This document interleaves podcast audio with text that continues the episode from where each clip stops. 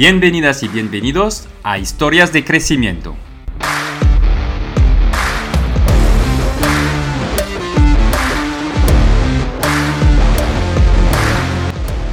Emprendedores, deportistas y artistas se sientan aquí conmigo y nos cuentan a ti y a mí, sin bullshit, cómo han superado sus retos, pero también cada bache y cómo han gestionado todas las emociones que se encuentran por el camino.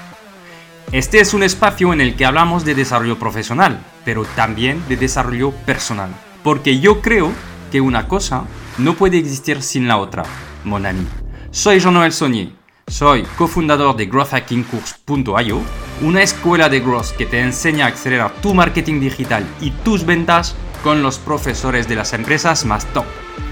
Y cofundador de Kimun.io, una agencia digital con un equipo de primer nivel que te acompaña en el crecimiento de tu negocio. Estoy aquí para preguntar cómo lo imposible algunos lo hacen posible y enseñarte la verdad que hay detrás de los negocios, sin trampas ni cartón. ¿Estás preparado? Arrancamos.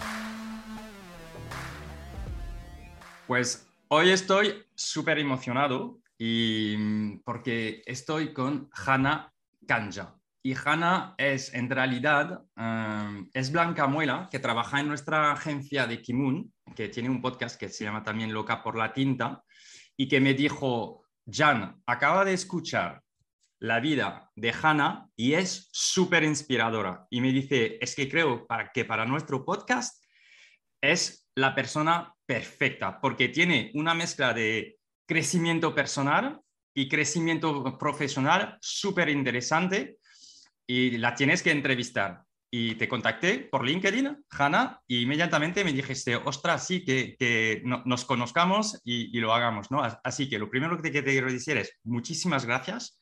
Y lo segundo, que cuando he escuchado tu, realmente tu vida, me ha parecido muy inspiradora y que estoy súper contento que lo podamos compartir con, con nuestra audiencia. Mm. Bienvenida, Hanna. Beaucoup, muchas gracias. Yo estoy encantada de que, de que me hayáis invitado a este espacio, estoy encantada de compartir mi historia porque, porque bueno, eh, con que les sirva a alguna, algún, algún emprendedor, alguna emprendedora que quiere dar un paso hacia adelante, alguien que se enfrenta a una decisión difícil, encontrar ese coraje que tienes dentro para, para llevarla a cabo, pues eh, feliz de la vida. Pues genial, y seguro que, que vas a inspirar a, gente. Yo lo que, lo que me llama la atención es que has viajado ah, desde muy joven y te has buscado la vida, que esto es como que en toda tu vida te estás buscando la vida, ¿no? Que por otra parte, pues casi, casi te matas, ¿no? Estabas a 200 metros de matarte y lo que flipe es que cuando busqué este deporte Ah, que tú estás haciendo y que nos vas a contar luego, ah, me encontré en Wikipedia que es el deporte más peligroso del mundo. O sea, dije, ostras, pues entiendo ¿no? El, tema. Entonces, casi estabas a punto de morir y nos lo vas a contar. Que esto tuvo un impacto, porque imagino, yo no he pasado por, por una etapa así, pero imagino que tiene un impacto en tu vida personal y profesional que te tiene que marcar, ¿no? Em, luego eh, hiciste un, TED con este tema, ¿no? Y hablaste de, este tema, pero me gustaría que lo hablemos eh, de nuevo aquí, ¿no? Y luego eh, has sido, has, formado, ¿no? Has, en tema de crecimiento y lo hablaremos porque nosotros también tenemos formaciones y me parece fascinante y que podemos compartir. Has hecho PLF, un montón de cosas y, y ahora estás en, en, blockchain y web 3, que creo que es una gran oportunidad y tú lo compartes y que lo vamos a poder hablar también para ayudar a, más personas a entender de qué estamos hablando con Web3 y blockchain. Pero, Hanna, preséntate tú, por favor. Dime quién, quién es Hanna. Bueno, eh, yo siempre digo que yo soy un culo inquieto patológico, ¿vale? Porque es verdad que todos estos tumbos que he dado en mi vida, todos estos cambios, em, todas las cosas que he hecho, ¿no? Yo tenía la sensación de que iba a llegar una edad en la que eh, iba a bajar ¿no? de la intensidad, pero ahora con esta transición radical que he vivido en el año 2021, un, proceso de transición profesional radical y voluntaria. Es decir, yo he sido la que he decidido eh, adentrarme en, otra forma de vida, ¿no? Cuando yo ya me he visto con 45 años enfrentándome a un proceso de, estas características, ya he tenido claro que, esto, esto no, no, no va a acabar y que me voy a morir siendo una mujer curiosa, muy, muy curiosa y que mm, le da permiso a su curiosidad para, expandirse, ¿no? Entonces, bueno, ¿qué puedo decir de mí? Pues yo soy, yo estoy licenciada en Publicidad y Relaciones Públicas y bueno, he tenido como 40 y pico trabajos distintos en mi vida, por eso digo lo del culo inquieto patológico. He tenido mm, unos 45, hace mucho que no los cuento, ¿no? Pero alrededor de 45 eh, trabajos distintos. Eh, me he mudado más de 30 veces en mi vida también. y digamos que el trabajo que más tiempo he tenido durante mi vida ha sido el, de, el, que, el que tenía mi propio negocio, ¿no? Un negocio de, coaching y de, y de, formación en habilidades de desarrollo personal, mejora de hábitos, planificación de objetivos, etcétera. Eh, en hanakanya.com, ahí he estado 10 años con mi negocio. Eh, he tenido, como todos los negocios, buenos momentos, malos momentos, pero tengo que decir que desde siempre me fue bastante bien, aunque en 2017 me fui a la ruina total, pero de esa ruina de 2017-2018 hice una remontada épica y, a partir de ahí pues hice algunos lanzamientos de seis cifras pues que, que los considero un gran logro, ¿eh? porque no solo por el nivel de facturación, sino porque ha sido de lo más difícil que yo he hecho en mi vida. Así que puedo decir que soy coach, ¿Sí? puedo decir que soy mentora, y puedo decir que soy business owner y entonces también, aparte, puedo hacer muy buen marketing, sé vender, sé comunicar, sé gestionar las operaciones de un negocio, eh, sé hacer contabilidad, facturación y, bueno, todo lo que un business owner puede hacer, ¿no? Y bueno, pues durante 10 años estuve ahí con, con mi negocio y 2021 fue un año de transición y ahora pues me dedico a trabajar full time en la Web3, en blockchain. ¿Y cómo, cómo lo... O sea, es, es interesante que, que, hablemos de la blockchain. Quizás si quieres, o sea, ¿tú siempre has sido eh, emprendedor o, o te, te, has vuelto emprendedora? ¿Cuál, ¿Cuál, ha sido un poco tu camino, no?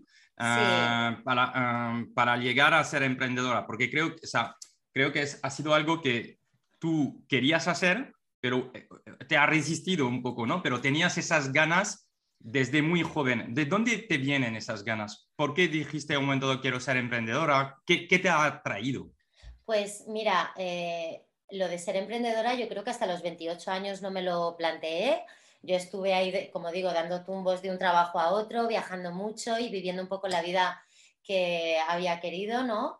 Eh, pero es verdad que cuando yo ya con 20, bueno, con 26 años más o menos decidí estabilizarme ¿no? y sentar la cabeza, eh, porque hasta entonces había vivido una vida como muy hippie, ah, muy hippie en el sentido de que, de que, de que yo me sentía libre, muy libre. Eh, a, pesar de que yo tenía en ese momento trabajos como pues en hostelería eh, y muchos trabajos que estaban muy por debajo de, de lo que eran mis habilidades y mi, mi, cualificación, porque yo en ese momento estaba licenciada en Publicidad y Relaciones Públicas y hablaba inglés, hablaba francés, marroquí español, y además me había demostrado a mí misma que yo sabía buscarme la vida en, en, en situaciones complicadas. Pues yo durante esta época así más libre pues tenía trabajos de, pues de todo tipo, como digo, de hostelería, limpiando pisos en fábricas, bueno, todo lo que me iba saliendo, ¿no? Y, y, luego ya cuando, pero ese es el precio que pagaba por vivir donde me apetecía, ¿no? Yo he vivido en es decir, ¿estabas viajando? Exacto. Para entender. Eh, sí, estaba viajando y, y, en los sitios a los que llegaba, pues me ponía a trabajar en lo que, en lo que me salía, ¿no?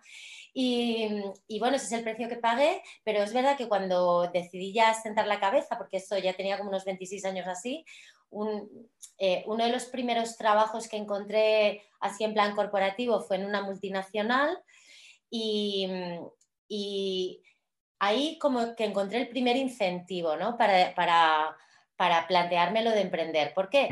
Pues porque en aquella multinacional yo estuve durante mucho tiempo haciendo un trabajo que considero muy bueno, ¿vale? Muy eficiente y con, como digo, al final, si tú eres una persona resolutiva, pues enseguida estás buscando eh, todos los procesos que se pueden mejorar, estás solucionando problemas todo el rato, ¿no? O sea que yo estaba aportando un montón de valor a mi equipo y sin embargo yo veía que al final los que ascendían o a los que les subían el sueldo eran a los que se eh, bajaban a fumar el cigarro con los jefes, a los que iban corriendo para coincidir con el jefe en el ascensor y tener alguna charla con él. Entonces yo en este momento eh, me di cuenta de que yo no tenía como mucho recorrido, ¿no? que por mucho que me esforzase, eh, al final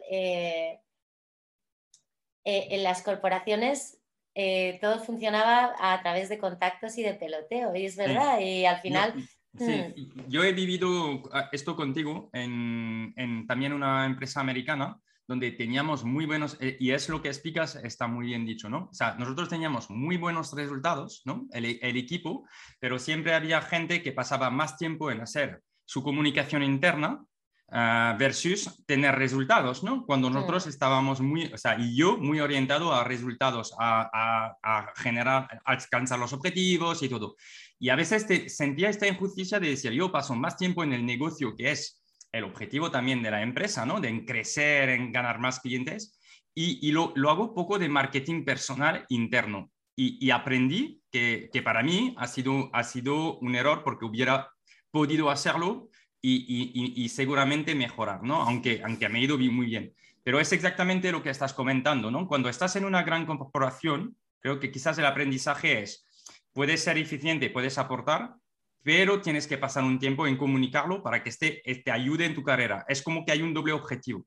Que quizás cuando eres emprendedor, no sé, mm. no sé si es lo mismo o no, pero tienes esta sensación que los resultados dependen de ti y que, y que estás orientado al resultado, ¿no? Exacto, sí. Sí, es, un poco la misma experiencia, ¿no? Y, entonces yo que creía, yo que sentía, ¿no? Que yo era una mujer con talento y que podía aportar mucho valor en los espacios en los que me involucraba, pues, pues vi que ahí no tenía recorrido. Y además una sensación que tenía yo también en, esa empresa, porque mm, hay que tener en cuenta que era mi primer trabajo, como digo, prolongado y, yo me sentía, o sea, con esa rutina, ¿no? De que todos los días fuesen un poco igual, yo me sentía como, eh, yo me acuerdo de mirar por la ventana en la oficina y sentirme como que estaba enjaulada, ¿no?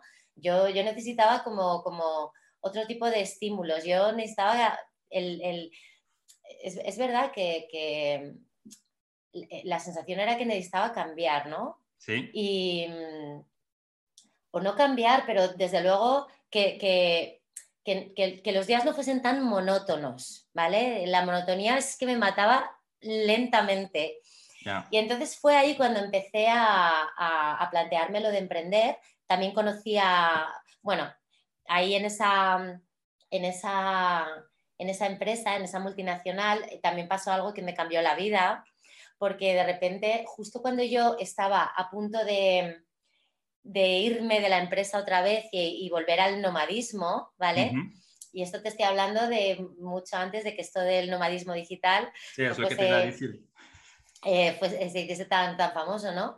Yo en aquel momento eh, estuve a, un, a, nada, a esto de, dejarlo todo y volver a, a, ser una nómada viajando por el mundo, ¿no? Sí.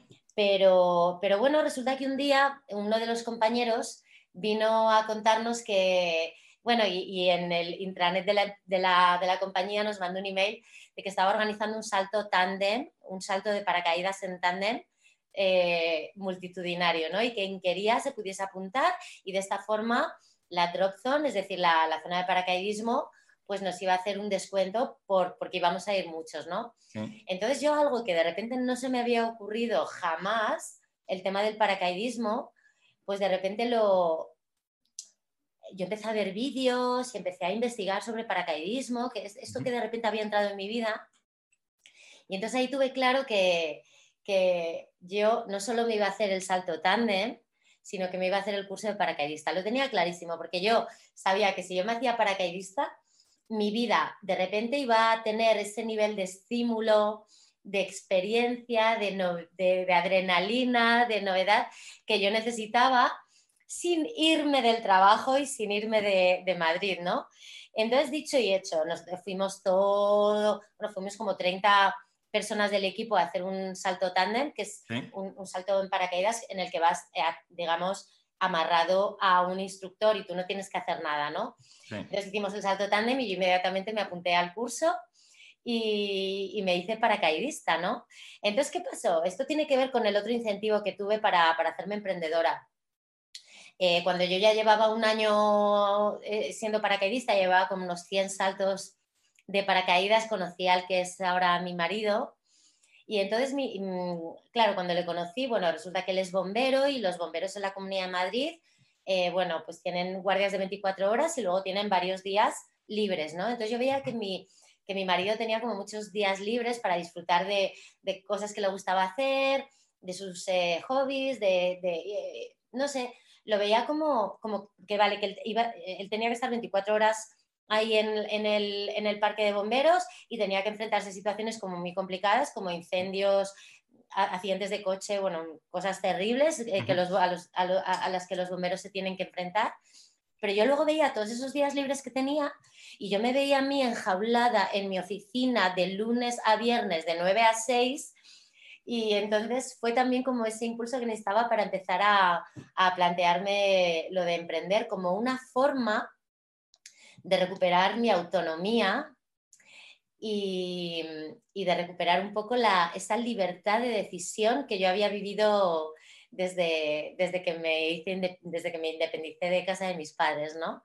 Así que bueno, eso fue un poco la, el, los incentivos. Mm. Pero, pero o sea, que tú empiezas el, el paracaída, empiezas en, en un tandem, ¿no? Que, que, es una experiencia que yo recomiendo también, porque es muy chula, ¿no? Es de vivir, o sea, tener esta adrenalina de estar muy alto en un avión, de saltar, uh, de estar en los aires, pero con la garantía de alguien, ¿no? Que te, que te acompaña, que es, que es un buen paso. Exacto. Pero lo que me sorprende es que ya pasas de uh, salto en tandem en ya me voy a, a, a, sacar el curso ¿no? o me voy a apuntar a un curso y voy a, a seguir más. Y entonces, uh, ¿qué pasó con este curso? ¿Lo has, lo has conseguido? Uh... Sí, sí, eh, al final conseguí sacármelo con mucho, con mucha, con dificultad, ¿eh? porque el curso de paracaídas eh, se llama el AFF, es Accelerated Free Fall, el curso de Accelerated Free Fall. Y entonces son siete saltos en los que tú gradualmente, pues eh, los instructores te van dando como más autonomía ahí en el aire para ver si tú, pues ya eres, ya puedes caer de forma estable en caída libre. Uh -huh. y, y, sobre todo si tú, te, si tú puedes recuperar la posición de seguridad una vez que te has desestabilizado, que es un poco lo más importante. ¿Por qué? Porque tú siempre tienes que abrir el paracaídas en la posición de seguridad, que es con el boca abajo, ¿no? Siempre el, el ombligo hacia, la, hacia el suelo, ¿no? Hacia la tierra y así, ¿no? Es una posición como súper estable. ¿Por qué? Porque si tú abres el paracaídas da, eh, dando vueltas, Sí. Tu paracaídas va a salir enrollado y vas a tener un problema. Entonces, la, la, forma en la que tú solo puedes abrir el paracaídas es así, con la panza hacia abajo, ¿no? Y abres el paracaídas. Entonces, en ese curso tú lo que aprendes a, es a estabilizarte y a volver a la posición de seguridad siempre que pierdas esa estabilidad, ¿no? Entonces, son siete saltos que son progresivos. Uh -huh. Y a mí me costó un montón, porque yo en aquella época me sentía súper insegura y, tenía la autoestima súper baja. Realmente yo me apunté al paracaidismo también para, para porque pensaba que eso me iba a ayudar a sentirme más eh, segura de mí misma, ¿no? yo decía, si consigo hacer esto, bueno, eh, ah, yo voy a hacer un spoiler, el paracaidismo no me solucionó mis problemas de, autoestima, no es tan fácil para nada. Y entonces, bueno, pues eh, conseguí, después de un montón de claro, porque tú cuando, cuando, mm, cuando no aprobabas un nivel de los siete tenías que volver a repetirlo, bueno, pero al final me lo saqué con mucho empeño borrico, como digo yo, empeño borrico, determinación y era como me lo voy a sacar, aunque sea el último que haga. Y bueno, ahí pues empecé a, claro, tú cuando empiezas a hacer una actividad así, esto es eh, muy adictivo porque sí. la adrenalina, la supera, este proceso de superación personal que, que, que, que vives, buah, es una pasada y entonces eh, al final yo los fines de semana eh, me los pasaba ahí saltando y nada, en poco tiempo pues ya eh, conseguí pues esos 100 saltos. Eh, luego conocí a mi marido y bueno, cuando conocí a mi marido, que también era paracaidista, pues ya seguí saltando. Cuando yo dejé de saltar ya tenía 500 saltos de paracaídas. El caso es que mi, mi marido y además hacía como saltos de formaciones, también saltaba con el traje de alas, esto que están entonces os habéis conocido a, través del, ¿no? O sea que... Sí, sí, nos conocimos en, un evento, en un evento de paracaidismo.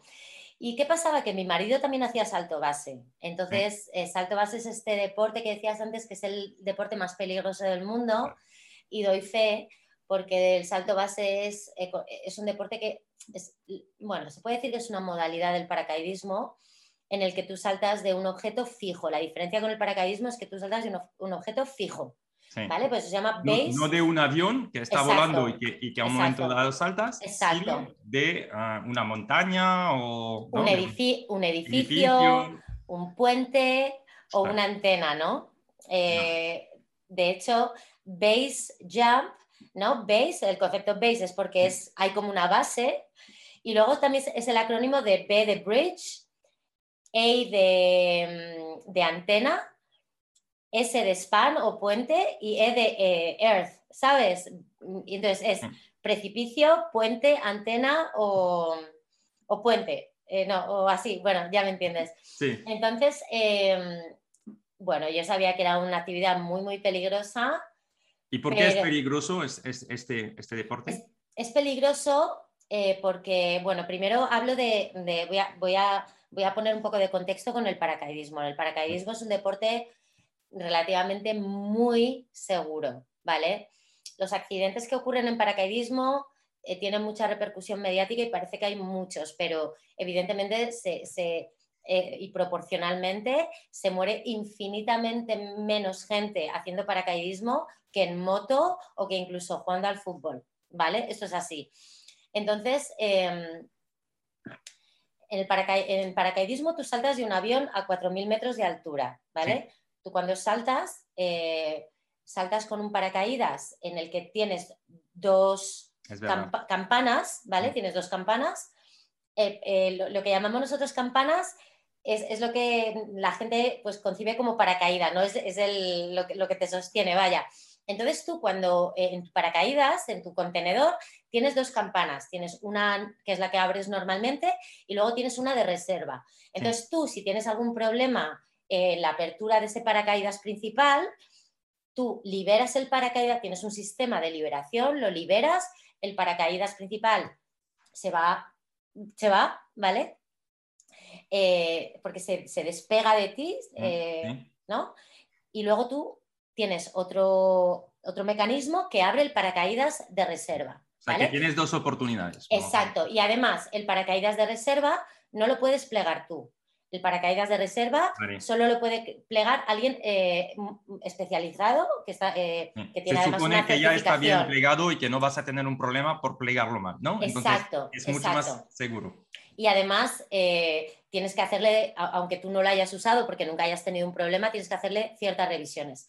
Además, tú cuando saltas de un avión, eh, saltas a 4.000 metros de altura, es decir, tienes como todo ese tiempo para solucionar algún problema que puedas tener. Además, cuando tú saltas de un, avión, no tienes puntos de impacto. Es, verdad, que en paracaídas, en paracaidismo a veces se producen impactos entre dos personas que a lo mejor están volando mm. en, en velocidad terminal y no controlan muy bien y de repente se chocan y ahí puedes tener impacto, pero normalmente no tienes, no tienes puntos de impacto. Y ya el último, el último, el último parámetro que hace que el, el paracaidismo sea seguro es que tú en, tu paracaídas, en tu contenedor, tienes un sistema barométrico que además es obligatorio, no lo puedes no llevar y no lo puedes no encender porque antes de subir al avión se te revisa que lo tengas encendido y ese, sistema barométrico hace que si tú a 300 metros del suelo sigues cayendo a velocidad terminal, te abre automáticamente el paracaídas de reserva. ¿Vale? Porque tú, cuando eh, normalmente, cuando haces un salto en paracaídas, tú caes durante, bueno, al principio caes en el viento relativo del avión, porque el avión cuando se mueve, ¿vale? Entonces ahí hay un poco de viento relativo, pero enseguida coges velocidad terminal hasta los mil metros. Entonces tú abres el paracaídas a, los mil metros y ahí paras la velocidad terminal y ya te sostiene el paracaídas y empiezas a caer mucho más despacio para aterrizar. Pero si a 300 metros este sistema eh, ha detectado que tú sigues en velocidad terminal es porque no has abierto ningún paracaídas. Entonces te lo abre directamente y te salva la vida. ¿Vale? Y a lo mejor pasa cuando tú has perdido el conocimiento y no puedes abrir tu paracaídas para aterrizar, ¿no? En salto base, eh, empezamos con que la altura siempre es mucho más baja. ¿Cuánto es en general? Pues esto depende mucho, porque por ejemplo, mi primer salto base de montaña fue en, una, en, una, zona montañosa de Italia, muy cerca del lago di Garda ah, y muy, muy, cerca de Verona, ¿vale? Y de, y de, y de Venecia. Es una zona montañosa preciosa y ahí hay una pared vertical que está a 800, bueno, la, la pared tiene 800 metros de altura. ¿Qué pasa? Que para empezar está muy bien porque son 800 metros y, y, si algo sale mal, pues tienes altura para rectificar. Eh, pero, por ejemplo, la mayor parte de, bueno, pero es que vamos desde los 800 metros del lago de Garda, eh, se llama el Monte Brento, ¿vale? Vamos desde los 800 metros de, Brento hacia los 100 metros de muchos, eh, eh, de muchos precipicios que hay, ¿no? De, en 100 metros. Entonces, bueno, cada uno requiere una técnica diferente de salto y, un, y, un, bueno, aquí no me voy a meter en tecnicismos, pero cada uno requiere una técnica diferente, pero ya te digo, pueden ser eh, entonces, lógicamente, cuanto menos altura tengas, más peligroso es, porque no tienes, no tienes, eh, tiempo. para reaccionar. Eh, lo siguiente es que tú tienes un punto de impacto, saltes de un puente, tienes los pilares, saltes de una antena, saltes de un, precipicio, saltes de un edificio, tú tienes un punto de impacto. Entonces, si tu, si tu paracaídas no sale totalmente recto y tienes un giro, es, relativamente sencillo si, si no actúas rápido para redirigir tu paracaídas es, probable que, te, tengas que te impactes en ese, en, esa, en, ese punto. Y ya, lo, ya, lo último es que mm, no tienes plan B, no tienes un paracaídas eh, de reserva, porque no te daría tiempo. Entonces, solo tienes una oportunidad. Vale, ¿y, qué te hace pasar del paracaídas, que ya es un deporte, vamos a decir, ah, ¿no? que, que tiene cierto riesgo y todo, al salto base? ¿Qué, te, te, llama la atención? ¿Qué, te, ¿Qué buscas pasando de uno al otro? Yo busco eh, mejorar la relación que tenía conmigo misma. Sí, como digo, yo en aquella época eh, era una, bueno, a pesar de todo lo que había conseguido en mi vida y que desde fuera a lo mejor se me veía una mujer como muy muy poderosa porque, estaba, porque había conseguido hacer paracaidismo y había conseguido darme la vuelta al mundo y había conseguido como cosas muy, muy llamativas, ¿no? Pero yo en el fondo me sentía muy mal, muy insegura, con, como digo, con una autoestima muy baja. Como decía antes, el, paracaidismo no me, ayudó, pero, pero era, era un problema este como de base, ¿no? Y muy estructural. Y entonces yo me planteaba hacer salto base por, porque pensaba que eso sí que sí, o sea, si yo conseguía saltar de un precipicio con un paracaídas a la espalda, eh, seguro que eso iba a solucionar mis problemas de, inseguridad.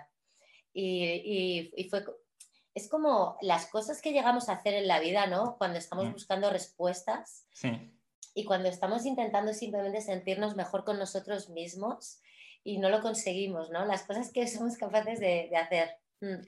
Pero entonces hay un evento que hace que esto sí que, que que te va a hacer tomar conciencia de muchas cosas, ¿no? Sí, sí, sí. o sea, ¿qué pasó? Porque...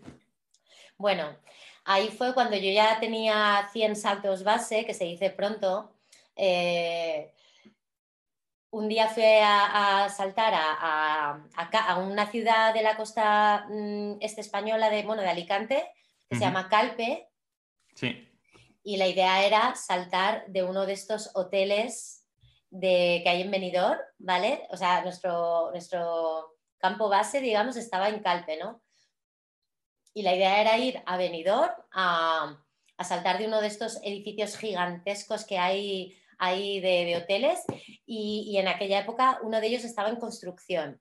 Entonces era muy fácil colarse en el edificio y saltar de la, de la, del, vamos, de la, terraza del ático del, edificio. Estamos hablando de edificios que tienen eh, fácilmente 200 metros de altura, ¿no? O sea que... ¿Y, subéis en grupo o cómo funciona? Porque entiendo que no tenéis la, o sea, no hay autorización, ¿no? No, no, no, no hay autorización. esto es en plan... Sí, sí, sí, en plan gamberro, sí, sí, en plan gamberro total. De hecho, eh, bueno, pues al final, eh, otra de las, otro de los saltos que en los que yo he tenido que pasar sin autorización en un sitio ha sido de un molino de viento, de los molinos que se ven en la carretera, ¿no? Eh, hay, hay, molinos que llegan a los 100 metros de altura y, tengo un salto de un molino de estos. Bueno, total que, que bueno, eh, subimos hasta, hasta arriba de, de este edificio, las condiciones no eran muy buenas, tuvimos que bajar Así que a partir del día siguiente decidimos ir a saltar al Peñón de Ifac, que está en Calpe. Es una pared mm, bastante vertical de 350 metros de altura. Y bueno, pues ahí estuvimos saltando unos días y justo en el último salto, justo antes de volver a Madrid, pues eh, tuve un accidente que, bueno, que fue como un antes y un después en mi vida, porque además fue muy mediático, salí en todas las televisiones, y, bueno, fue como muy, muy espectacular con un rescate de estos de película, etc. Y pasó que yo eh, aquella mañana salté del Peñón de Ifat, abrí mi paracaídas de salto base, el paracaídas eh, se abrió con un giro de 180 grados. Claro, porque tú cuando abres tu paracaídas de salto base lo que quieres es alejarte cuanto antes de la pared, que es tu punto de impacto, ¿no?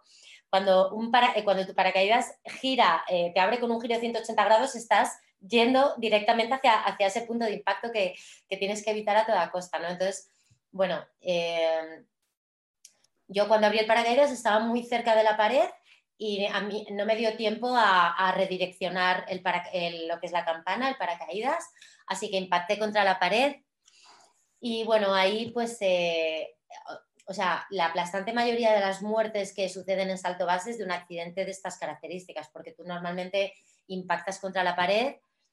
Cuando tú impactas contra la pared, lo que te está sustentando, que es el aire que entra en las celdas de tu paracaídas, de tu campana, Ya, no, ya no pasa porque tú, eh, tu, paracaídas está eh, chocando contra esa pared, entonces ya no entra aire. Esto se entiende, ¿no? Sí, sí, sí, completamente. O sea, ya has chocado, no hay red disponible y... Y entonces tu, tu paracaídas se empieza a colapsar. No es que de repente se pierda el aire directamente y te precipites, ¿no? Pero sí que es verdad que em, empiezas a perder sustentación y, y, y, el paracaídas se empieza a colapsar. Entonces tú empiezas a perder eh, sustentación, empiezas a caerte poco a poco. En cada, es muy probable que en cada a medida que vas cayendo, vas impactando contra la pared, te, conviertes como en un pelele de la física, ¿vale? Y en una de estas, pues te das en la cabeza y te matas. Esto es lo que, digamos, es, es el más común en, en, salto base. Yo cuando vi que mi paracaídas iba a impactar contra la pared, ya me preparé para morir, porque el Peñón de Ifac además eh, tiene una base rocosa eh, terrorífica eh, y entonces yo ya me preparé para, morir y, como que ya visualicé un poco lo que me, lo que me estaba esperando. Pero bueno, milagrosamente, porque no se puede describir de otra forma, milagrosamente dos celdas de, mi campana, de mi paracaídas, dos celdas se engancharon en dos salientes minúsculos de la pared del Peñón de Ifat y ahí me quedé suspendida cuatro horas hasta que vinieron a rescatarme eh, pude morir de mil formas distintas aquel día, pues se, me podía haber desenganchado alguna de las celdas. Si se me desenganchaba la celda de la izquierda, me hubiese quedado eh, colgando y me hubiese precipitado. Si se me hubiese desenganchado la celda de la, de la izquierda, igual. Eh, podía haber sufrido, podría haber muerto de deshidratación, porque el arnés me cortaba totalmente la circulación de las piernas. Yo estaba totalmente suspendida del arnés y no podía agarrarme a nada. Eh, eh, no sé, de, mí, podía haber cometido una mala decisión y precipitarme. Bueno, eh, y, bueno. Y, en este momento, ¿qué, o sea, mm, ¿qué te pasa por la cabeza, no? Porque, porque o sea, no te puedes mover casi, dices, mm. ¿no? Imagino, o sea, ¿qué piensas? A, ¿A quién has pensado en este momento? Bueno, ahí la verdad es que cuando yo de repente me vi totalmente suspendida, porque yo me estaba preparando para eso que había visto en tantos vídeos de salto base, ¿no? En esa secuencia que he explicado antes, de, que de repente te vas, te vas cayendo y, te matas con un golpe, ¿no? Eh, pero de repente yo me veo que se me ha quedado el paracaídas colgado, me costó un poquito, me, costó unos segundos aceptar que me había quedado colgada y entonces yo lo, lo primero que pensé fue, mierda, mierda, porque ahora no solo me voy a morir, sino que encima voy a ser muy consciente de cuándo me voy a morir, ¿no? Porque esto se va a, esto se va a desenganchar en cualquier momento. Y, y, claro, el tema es que cuando se enganchó el paracaídas, ahí sí que empezó a perder aire totalmente. Entonces, si, si aquello se desenganchaba, yo me, me precipitaba totalmente. O sea, entonces fue como que me pareció, me, me pareció como una mala noticia, porque, porque yo entonces iba a ser muy consciente de cuándo iba a ser el momento de mi muerte, ¿no? Y bueno, esto es muy duro, ¿eh? Sí, sí, sí. Es muy duro, es muy duro. Y, bueno, la primera media hora fue como intentar adaptarme a la situación que estaba viviendo, un poco valorar, eh, valorar la situación. Me di cuenta rápidamente que estaba en una situación muy precaria, muy precaria y que había muy pocas posibilidades de que yo pudiese sobrevivir porque como digo, estaba como a 200 metros del suelo y bueno, llamé a mi marido que estaba en, eh, arriba en el Peñón de Ifac, arriba en todo, ¿no? Y le dije que bueno, que se... Yo, yo, llamé para despedirme de él, y, llamé para que se despidiese de mi familia, yo no fui capaz de, llamar a mi familia, ¿no? Em, en aquella época teníamos móviles, no había smartphone como ahora, pero sí teníamos móviles. Entonces a través del móvil estuve hablando con mi marido, me despedí de él y bueno, entonces, la primera dificultad con la que yo me encontré es que, claro, yo intentaba estar totalmente eh, quieta, pero de repente empecé a notar que la, que la circulación, bueno, que ya no sentía la pierna izquierda, ya no tenía sensibilidad en la pierna izquierda porque el arnés me estaba cortando toda la circulación. Entonces, eso fue un, momento como muy crítico para mí porque entonces me di cuenta de que, de que eh, para recuperar la circulación de la pierna, yo tenía que cogerme de, las, de las cuerdas de las líneas del paracaídas para hacer fuerza y soltar presión en el arnés y empezar a, moverlo, ¿no? A, trasladarlo en distintas zonas de la pierna para, poder recuperar esa sensibilidad. Entonces, imagínate, imagínate ese momento en el que tú estás tirando de eso que te está sujetando y te está manteniendo con vida, ¿no? Sí. Y estás levantando tu peso con eso ¿vale? Con, ese agarre estás, eh, eh, digamos, liberando presión de, la, de, la, pernera del arnés para poder moverlo y para poder recuperar la pierna. Bueno, es que fue, bueno, eh, y como esas, pues muchas situaciones más en las que yo de repente veía como que, como que la tela estaba cediendo un poco, esa sensación de asfixia, porque nosotros en salto base el arnés lo llevamos muy apretado, ¿no? Yo no me atrevía a soltar el arnés, ¿no? En ese momento.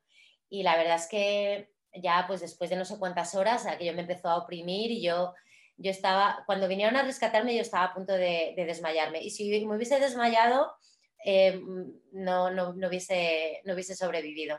Entonces, claro, ahí, una vez que yo ya me habitué a, la situación, digamos que me puse el objetivo número uno, o sea, mi objetivo principal era que el pánico no me dominase, ¿vale? Era encontrar las, eh, todas las herramientas a las que yo podría tener acceso para no dejarme llevar por el pánico, porque yo sabía que si me dejaba llevar por el pánico iba a cometer una decisión estúpida y esa decisión estúpida me iba a matar.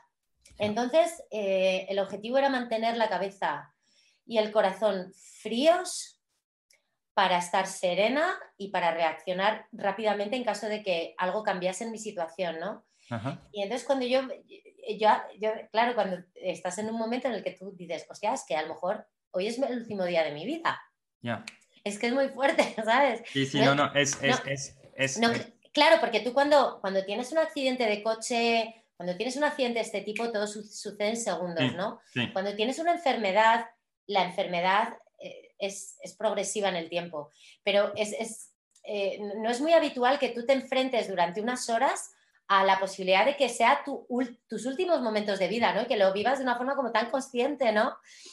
Y entonces, eh, bueno, la verdad es que lo conseguí porque estuve, mantuve la calma durante prácticamente todo el tiempo, ya en la última media hora, cuando yo ya estaba viendo a los bomberos que se estaban ya acercando a donde estaba yo, pero de repente empezó a soplar viento y mi paracaídas empezó a llenar de aire y yo decía, Dios mío, ya era como, o sea, no puedo más porque ya me estaba, me estaba deshidratando y me estaba, estaba sintiendo esa asfixia y digo, no puede ser que ahora que están tan cerca, yo ahora me vaya a despeñar, ¿no? O sea... Ya, totalmente. Mm, ah, c'est ¿no? Totalmente, totalmente. Pero en este mm. momento, o sea, porque la verdad es que es tan difícil de imaginarlo, ¿no? Pero, pero a veces pensamos, ostras, si me pasa esto, creo que diría, oye, si consigo sacarme de ahí, voy a hacer tal, tal, tal, ¿no? Es como, ¿qué, qué voy a poder hacer después? Porque, y, y, ya las cosas son distintas, ¿no? Porque dices... Bueno, pero seguramente eso es de película de Netflix, ¿no? Que, eh, oye, que tienes un guion para Netflix increíble, ¿eh? bueno, la verdad es que cuando se ve eh, todo el tema de, bueno, y, y, cuando se ve todo lo que tuvo que pasar ese día para que todas las, todas las, todas las eh, serendipias, sincronicidades, toda la, sí, lo voy a decir, toda la magia, las cosas, los sucesos mágicos que se pusieron que se alinearon ese día para que yo pudiese sobrevivir es alucinante. Es que es alucinante, alucinante. Y mm, bueno, todo esto lo cuento en mi libro, eh, que escribí, bueno, escribí un libro de desarrollo personal. Eh, no tengo, bueno, tengo una copia ahí eh, para enseñarlo. ¿Cómo se llama para, para que lo pongamos en, en, las notas? querida incertidumbre, te lo debo todo. Mira, lo voy a, tengo aquí una copia.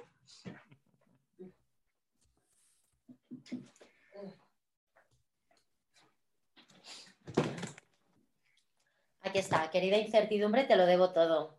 Estás muy, buen nombre, buen nombre. Sí.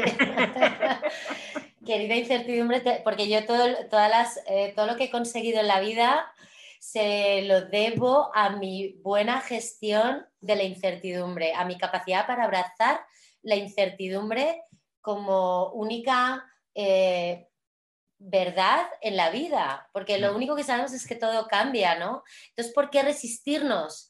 A la incertidumbre? ¿Por, qué tenerle miedo a la incertidumbre si lo único que sabemos es que todo cambia, ¿no? Sí, y que lo hemos, lo hemos, vivido hace poco tiempo, ¿no? No, no, totalmente. Que nadie, nadie en Navidad estaba pensando, ah, ¿sabes? Ah, comiendo en Navidad y celebrando diciendo, es que este año nos va a pasar una, una, pandemia y vamos a estar encerrados. No, sí, es que siempre digo, pero también hay, hay, o sea, siempre digo, lo más importante en tu vida nunca lo tienes planificado. ¿Verdad o no? O sea, nunca te esperas las cosas fuertes, nunca te las puedes esperar. Esto por una parte. Y, luego la incertidumbre es que imagino que, bueno, que creo que como seres humanos, ¿no? Eh, tenemos este, este miedo que nos protege también y la mm. incertidumbre es, nos genera muchísimo miedo. Mm. Pero, pero es ver, bueno, entonces volviendo ah, a... Lo, lo del Netflix, sí, que yo eh, no, yo en ese momento no, me, no me, hice como planes eh, como muy locos, inspiradores de qué iba a hacer si sobrevivía. Mira, yo lo único que quería era volver a... Eh, además, esto es así, de verdad, es, es, totalmente verídico. Yo mientras estaba ahí arriba, lo único que deseaba era poder ser capaz de volver a tumbarme en un jardín al sol. Era lo único que pensaba. Eh, poder volverme a tumbar en un jardín al sol. Era, era, era lo único que pensaba. Era eso es un aprendizaje increíble, porque esto es lo que podemos hacer casi cada día. Totalmente. ¿Sabes? De esas cosas que no disfrutamos porque tenemos la sensación que, bueno, es algo normal. Y porque estamos muy este ocupados. eso es, ¿no? Y dices, es que al final lo que disfrutamos en la vida, ¿no? donde tenemos un placer, son cosas sencillas. Mm. Sí, entonces eh, un, gran, un gran ajá, un, gran momento ajá fue descubrir que realmente era lo que más deseaba en el mundo en ese momento. Y, el otro momento, ajá, fue que verdaderamente estamos preparados para, morir. De, que, cuando ese momento está ahí, es, porque también nos pasamos toda la vida con ese miedo, ¿no? Pero que cuando llega el momento, solo, hay, solo hay aceptación y serenidad, ¿no? Sí, realmente. Sí, sí, sí. Evidentemente no voy a generalizar, pero pero tú si lees eh, los testimonios de personas con enfermedades terminales, eh, evidentemente una, enfermedad terminal viene con un, nivel de sufrimiento atroz también, ¿no? Pero es verdad que al final eh, hay aceptación, ¿no? Y, yo lo viví con mucha aceptación, no lo viví con resistencia, porque además la resistencia, como digo, la resistencia me hubiese generado pánico y el pánico me habría llevado a cometer una decisión estúpida. Entonces yo no lo viví con resistencia, era como aceptación. Entonces, bueno, eh, eh, utilicé como tres herramientas emocionales muy accesibles, porque como digo... las tres son, ¿qué dices, no? ¿Cuáles son las en, la charla, en la charla TED lo, lo, comento, eh, que en aquel momento, bueno, la, la charla, en la charla TED comento que yo me aferré a tres herramientas emocionales que yo sabía que me hacían sentir bien, ¿no? Sí. la primera era la música. Y digo, y en la charla te comento, es que en, aquella época no teníamos Spotify, el móvil era solo para llamar y para mandar SMS, ¿no? Entonces, como no tenía un reproductor de música, pues me puse a cantar, a cantar canciones que, sabía que, me iban a ayudar a sentir bien y, a, recordar momentos muy bonitos de mi vida, ¿no? Y eso automáticamente me ponía, me ponía de buen humor, ¿no? La siguiente estrategia que utilicé fue disfrutar del momento. Sí, pero esto Explícame esto porque... Eh, eh, sí. enjoy the moment, sí. Eh, esa, fue la segunda estrategia que utilicé. ¿Por qué? Porque, porque vuelvo a lo de antes, yo lo estaba viviendo con aceptación. Entonces, cuando, cuando estás viviendo una situación tan extrema desde la aceptación de todo lo que pueda pasar, pues claro, yo estaba ahí colgada y esto es el Peñón de Ifac, esto es una zona espectacular. Entonces yo me veía ahí con el, con el sol, con las gaviotas, con el mar, que estaba precioso, y, era, y hacía un día espectacular, ¿no? Entonces era como, bueno, pues si esto es lo último que veo en mi vida, pues qué bien, ¿no? Entonces mm, yo no sabía cuándo, cuánto más iba a durar mi vida, ¿no? Entonces era como, bueno, ahora mismo solo sé que estoy viva y que estoy con estas vistas espectaculares y lo voy a disfrutar. Entonces, pues cerraba los ojos y respiraba y, disfrutaba de, eso que estaba viendo, ¿no? Y, esto puede parecer muy friki, pero... Sí, es muy friki. Yo, te, yo te decía que así les llamas para una piña colada, ¿no? Oye, ¿me puedes traer que... sí, sí, sí. Y, pero nada, la verdad es que eso me funcionó también. Sí. Y luego había otra herramienta que utilicé cuando, cuando de repente ya notaba el pánico galopante dentro de mí, ¿no? Y en, y en esos momentos eh, lo que me servía también mucho era como eh, sacarme a mí misma de la, de la situación, ¿no? Desapegarme de, la, de esa situación. Y, y, era como imaginarme que era una película, que eso no me estaba pasando a mí, ¿no? eso, me ayudaba, eso me ayudaba como a, a, a bajar el nivel de, de, de, miedo, ¿no? Cuando ese, ese miedo, el, nivel de intensidad, porque claro que tenía miedo, claro que tenía miedo y sentir miedo es normal. Eh, yo estoy hablando de cuando ese miedo empieza a intensificarse big time, ¿vale? Y, de repente se convierte en ansiedad y en pánico, ¿vale? Y eso es lo que estaba intentando evitar. Y cuando yo notaba que eso se empezaba a intensificar, decía, uff, esto no me está pasando a mí. Esto es una...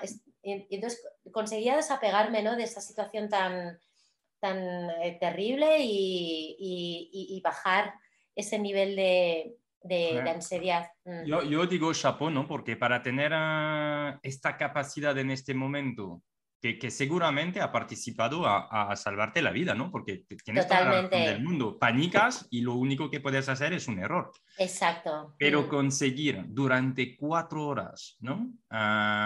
tener, o sea, tener esta capacidad, ¿no? De gestionar este momento y esas emociones, yo digo, chapeau, o sea, increíble. Pero ¿sabes qué pienso yo? Que, estoy segura de que, y tampoco voy a hacer una generalización extrema, pero estoy segura de que la aplastante mayoría de todas las personas del mundo, si se encontrasen en una situación así, a ver, no así, ¿vale? Porque es verdad que yo al final pude reaccionar así porque yo era base jumper. Entonces tú cuando eres base jumper, tú sabes que, aunque tú cuando saltas siempre piensas que no te va a pasar a ti, ¿no? Porque si no, no lo harías. Pero, pero es verdad que como que, que, ya como de alguna manera te has preparado un poco para esa situación de forma inconsciente. Eso es interesante, porque lo que estás diciendo, porque yo he visto la, la, la, película Free Solo, ¿no? Donde, ¿sabes? Eh, este, este chico que va escalando sin ninguna y yo digo, pero este chico tiene algo, ¿no? Y lo digo y, se explica un poco en el documental, ¿no? Digo, hay algo que le empuja a este chico a tomar un riesgo, aunque él controla todo, o sea, vamos a decir, a cualquier momento se puede caer y matar, ¿no? Sí. Entonces, hay algo ahí, ¿no? Que, que, que, que, te empuja a hacer cosas muy al límite. Entonces, tú mm. tienes que ser consciente que, te puede pasar algo. Sí, pero, eh, pero como digo, esa conciencia de que te puede pasar algo la procesas de una forma eh, bastante inconsciente, ¿vale? Pero yo, eh, en, la forma en la que yo gestioné esa situación crítica, yo me di cuenta de que, de que eso lo había procesado anteriormente, aunque no me hubiese dado cuenta de ello, ¿no? Sí. Entonces, cada uno, digamos, en su contexto vital, ¿vale? Eh, somos capaces y tenemos muchísimas más herramientas de las que pensamos para gestionar y enfrentarnos a la adversidad y a la dificultad. Lo que pasa es que siempre andamos haciéndonos pequeñitos, evitando las situaciones que nos dan miedo, que nos hacen sentir incomodidad, evitando todo aquello, buscando siempre todo, aquello que nos hace sentir esa comodidad, eh, que nos que nos evita el riesgo y la inseguridad. Entonces, claro, no, nos damos la oportunidad de demostrarnos de qué pasta estamos hechas y hechos. Eh, no es que yo tenga más recursos que tú o que alguna, eh, de alguno de las oyentes del podcast. No, es simplemente que tú no te has dado la oportunidad de demostrarte de qué pasta estás hecha. Ya está, es así. Tú lo tienes en ti. Y, lo vas a sacar en el momento, ¿no? Exacto, exacto, es eso. qué, gran mensaje, ¿no? No, no, totalmente. Lo que pasa es que, como digo, eh, eh, la incertidumbre nos aterra. Todo lo que sea eh, un riesgo, bueno, esto lo hablan en el, en el, libro de, este libro de Daniel Kahneman, ¿no? la versión al riesgo. La, la, versión radical que tenemos al riesgo, ¿no? Y a la pérdida, a lo que podemos perder ahí, ¿no? Y, y, esto yo lo he estudiado mucho, ¿no? Este, este miedo que tenemos a, a, a, situaciones que y, hay cosas que podemos ayudarnos, ¿eh? Yo digo, ayudarnos a todos a trabajar para, para, justamente gestionar esas emociones. Lo digo cuando hay que cambiar de trabajo, cuando a nivel personal y profesional, pero lo digo a nivel profesional porque hay yo a un momento dado quería que todo el mundo sea emprendedor, pero esto me lo he quitado porque creo que es un error. Creo que no todo el mundo está preparado y que es muy duro, ¿vale? Pero por otra parte veo mucha gente que no está totalmente feliz en lo que hace y, que no salta, no dice, oye, pues voy a cambiar mi situación y puede ser ir a buscar otro trabajo, pero a buscarlo, no que te caiga. Ah, y, cosas así, ¿no? Entonces, ¿hay aprendizaje, tú mm. crees, que podemos transmitir gracias a tu experiencia y lo que has eh, estudiado y porque también eres coach, ¿no? has sido coach, hablaremos con la decisión, pero hay mensajes que podemos, que podemos transmitir ahí de cómo ayudar. Claro, al final em, yo estoy de acuerdo contigo en que ha habido como una locura total con el tema del emprendimiento y el emprendimiento no es para todo el mundo. Y está bien, y está bien, eh, eh, está bien que que a lo mejor tú hayas intentado emprender y no te haya ido bien. Jo, pues qué aprendizaje mayúsculo te llevas de esa experiencia, ¿no? Sí. ¿Eh? Tampoco digo que todo el mundo tenga que intentarlo, ¿no? Pero todas, todas aquellas personas que hayan intentado emprender y no les haya ido bien, o se hayan dado cuenta de que no es para ellos, ¿no? Pues, yo lo primero que diría es que es bastante normal. O sea, emprender y que vaya bien es un caso bastante excepcional. O sea, hay que aprender también de errores cuando eres emprendedor. Entonces, hmm. eso supone que en general hay varios proyectos. Pero bueno. Yo, siempre digo que, que, siempre recomiendo un ejercicio que fue a mí lo que me cambió la vida después del accidente. Lo que me cambió la vida no fue, no fue el accidente en sí, ¿no? lo, que, lo que me cambió la vida realmente fue un ejercicio que empecé a hacer después del accidente, que era que yo me levantaba cada mañana y me preguntaba, bueno, porque es verdad que después de, de tener el accidente, yo ya antes del accidente me había formado, había, ya estaba formada y certificada como coach, ¿vale? Esto lo hice en 2008, el accidente fue en 2011. O sea que yo ya me había dejado 12 o 13 mil euros en mi formación y certificación como coach, pero yo hasta ahora nunca me había atrevido a hacer nada con ello. Es decir, yo a mí me aterrorizaba buscar eh, clientes de coaching. Bueno, mm, mm, realmente fue como eh, claro, yo, yo, me formé como coach en 2008 por, por, esto de lo que estábamos hablando antes, ¿no? Porque yo mm, con, esos, con esa sensación de ahogarme en el trabajo y, con, y, con, y, de ver a mi marido que disfrutaba de esa libertad, yo, bueno, di muchos tumbos antes de llegar a lo del coaching, como eh, multiniveles y eh, scams en los que me, me, me engañaron ahí, porque en aquella época era muy fácil eh, ahora tenemos como más conciencia, ¿no? Pero en aquella época, imagínate 2008, tú entrabas en internet y había un montón de, páginas con un copy eh, brutal que te decían que ibas a poder montarte tu propio negocio haciendo trading o vendiendo eh, mm. cosas en Amazon, o, perdón, en eBay o mm. tal, ¿no? Y entonces mm. caí en un montón de esas. Entonces fui dando tumbos, pum, pum, pum, hasta que llegué con el coaching. Y es verdad que antes del accidente no tuve el coraje de apostar por esa posibilidad que tenía de hacerme coach y vivir del coaching. Y lo que cambió después del accidente fue que yo me levantaba cada día y decía, a ver, ¿qué estoy evitando? ¿Qué decisiones, qué acciones estoy evitando por miedo? ¿Qué estoy evitando por miedo? Por miedo a que me juzguen, me critiquen, me digan que no, me rechacen, me, ¿qué estoy evitando? ¿no? este que puede, parecer tan simple es un ejercicio de crecimiento personal brutal, brutal, porque ahí te das cuenta de todas esas decisiones que estás tomando tú en tu día a día, continuistas. que te mantienen en lo que ya conoces, que te mantienen en lo que ya te hace sentir seguro y bien y protegido, que es una falacia. Como ya hemos visto eh, a ti, por mucha sensación que tengas de seguridad, eh, las cosas pueden cambiar de un día para otro, ¿no? En ese, sentido, en ese sentido, los funcionarios lo tienen un poco más, más, eh, más seguro, ¿no? Pero, pero realmente todo puede cambiar de un día para otro, ¿no? Entonces, si, si, tú empiezas a identificar todas esas decisiones que estás tomando en tu día a día que te permiten evitar la incomodidad, emocional, como digo, de sentirte rechazado, juzgado, eh, ¿sabes? Eh, criticado, y tomas la decisión de ir hacia ahí, vas a empezar a ver cómo las cosas empiezan a cambiar en tu vida, tanto a nivel profesional como a nivel personal, como a nivel relacional y social, y todo, y todo. Cuando empiezas a tomar las decisiones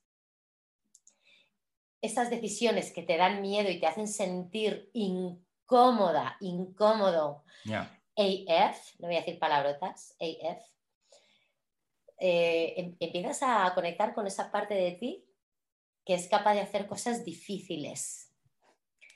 Y ahí es donde te demuestras la pasta de, la que estás hecha. Entonces, ¿qué pasó?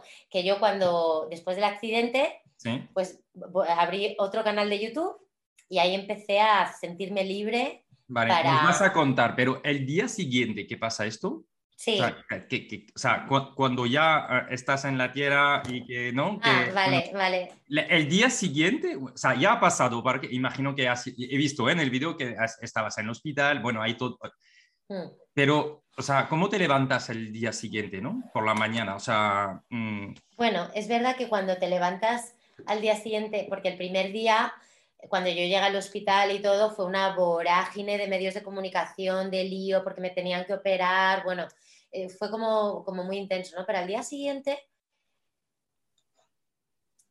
yo la sensación que tuve era que el mundo era un lugar muy bonito.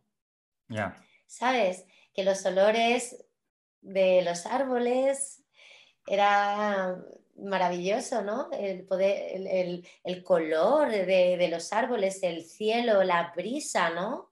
Era como, como eh, era una, fue alucinante porque mm. yo estaba redescubriendo, ¿no? El, mundo que veía a través de mis ojos, ¿no? Y todo me parecía alucinante, alucinante. me das la piel de galina. ¿eh? Así, ¿eh? Te juro. ¿eh? es que fue así, ¿no? Yo me acuerdo que cualquier, cualquier cosa que antes daba por hecho, ahora me parecía algo fascinante, ¿no? El sonido de las hojas, de los árboles. Porque claro, yo solo podía salir a los, eh, al, patio de, bueno, a, lo que era el recinto del hospital, ¿no? Mm. Porque además estaba en una silla de ruedas. Pero solo el jardín del hospital y lo que podía ver por detrás de las montañas, de, porque esto era en Denia, me, trasladaron ahí al hospital de Denia, las montañas, las colinas que veía yo que wow, era como, era como redescubrir el, mundo, ¿no? Con ojos nuevos. Con ojos nuevos y, estar en, en hay, un, hay, un, tema, ¿no? Que, bueno, conozco el concepto en inglés, ¿no? El awe, awe, se, escribe, es como esa, el o, esa, esa, esa, ese asombro, esa capacidad de, de asombro, por, por cosas eh, aparentemente banales o que damos por hecho, ¿no? Y entonces el accidente me ayudó a recuperar esa capacidad de asombro por lo cotidiano. ¿Y, eso lo consigues mantener en el tiempo? No. ¿O entras de nuevo en esta rueda que tenemos? No, claro. Es cosas que hacer y... Claro, es que yo, por ejemplo, hay una, hay una charla TED muy famosa que es de un tipo que, que estuvo en ese avión que se estrelló en el río Hudson, ¿vale? y, entonces este, este speaker ahí en esta charla TED, pues dice cómo después de sobrevivir a ese accidente, pues de repente sus relaciones, eh, su relación de pareja mejoró y que de repente todo mejoró y que, y, bueno, es verdad que tú durante un tiempo, pues eres capaz de, de, de restarle importancia a las, a las a las cuestiones que te generan un conflicto innecesario, ¿no? Y, eh, pero es verdad que luego todo pasa y yo cuando vi cuando vi esa charla de este hombre que parecía que, bueno, que ese accidente le había permitido subirse a una nube zen por encima del bien y del mal, yo decía, pues esto a mí, yo sigo discutiendo con mi marido, yo sigo tal, ¿sabes? Sigo frustrándome cuando estoy intentando subir un post al blog y no sale. Entonces, bueno, eh, hay que bueno, hay que relativizarlo todo un poco. Sí, sí, sí. Vale, pues entonces, en este momento, ¿no? Tú, tú, tú ah, tenías esta formación, habías invertido en tu formación de coaching, todavía no habías conseguido de, de realmente vivir del coaching, ¿no? Hmm. Este evento, hay un antes y un después, ¿no? Sí. Y seguramente te genera como, pues, pues yo voy a vivir de lo que me da la gana, ¿no? claro, es, un poco, es un poco que yo después del accidente, cuando ya, porque esto fue en Denia, yo creo que a los dos días me dieron el alta y ya me vine a Madrid. Entonces ya estando en mi casa, era como, bueno, ahora ya, después de esto que me ha pasado, yo me voy a levantar mañana y ya voy a ser una persona diferente, ¿no? Todas mis inseguridades se van, seguro que ya eh, se van a esfumar, o sea, era como una cosa de, de, de que yo me esperaba ahí un cambio como muy rápido, ¿no? Ya. Somos impacientes ¿eh? en la vida y No, y no, y no. Malas noticias. Los cambios significativos van despacio. Y es una, es una cuestión de estar picando piedra.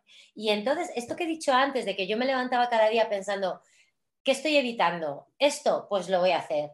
Eso fue lo que me transformó verdaderamente, ¿no? Y lo que transformó mi carácter y lo que me hizo conectar, evidentemente, con esa esa experiencia en la base ¿no? de, esta experiencia trascendental. Que yo tengo un relato en el que cuento el accidente. Bueno, hay el, capítulo, de, el capítulo de mi libro que, en el que cuento en el que cuento esta, esta experiencia se llama una experiencia trascendental, porque lo es, ¿no? Entonces, teniendo yo como también esta base de esta experiencia trascendental, lo siguiente fue estar picando piedra y estar enfrentándome casi todos los días a situaciones que me hacían sentir muy incómoda. Y en vez de evitarlas, pues lo, afrontas, ¿no? ¿Qué, va pasando? que tú cada vez te vas dando cuenta de que eres más capaz de lo que piensas, ¿no? De que tienes más recursos y de mm. que cuando te rechazan o te critican, no se acaba el mundo. ¿Sabes?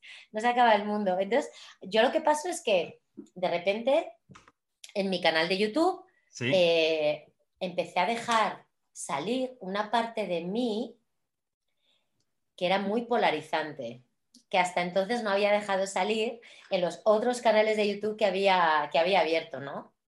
Porque todo el mundo me percibía como una mujer súper simpática, conciliadora, yo en el fondo además siempre estaba evitando el conflicto, ¿no? Antes del accidente, digo, siempre estaba evitando el conflicto, qué maja y simpática que es Hannah, ¿vale?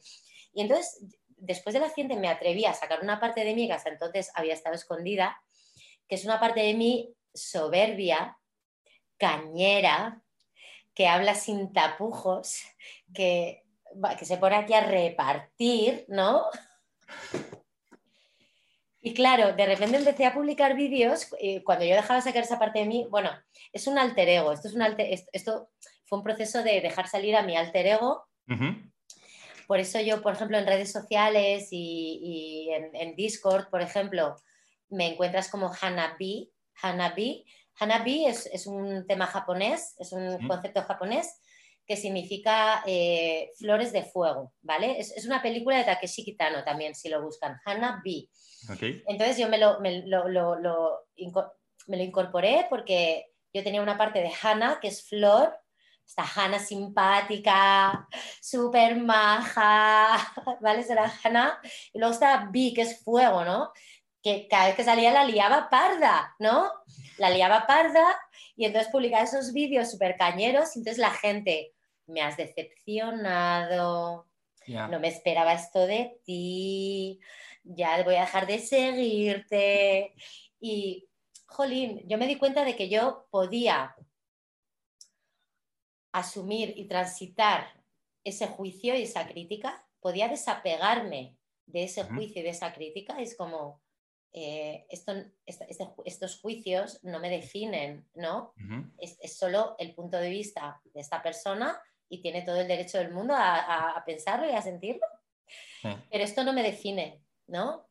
Y entonces, ¿qué pasó? Que en, en, ese, en, esa primera etapa, después del accidente, que yo dejaba salir a B, ahora B forma parte de mí, claro, pero en aquella época, eh, cada vez que le daba a publicar a un vídeo en el que estaba B, esa parte de mí, joder, yo estaba, estaba jolín, me ponía súper nerviosa porque decía, madre mía, ahora a ver qué pasa, ¿no? Sí. Luego, cuando tú sacas, cuando tú empiezas a conectar con un alter ego eh, y ya lo dejas salir, lo, sacas a pasear, ya al final ya lo incorporas, ¿no? Y ya forma parte de ti.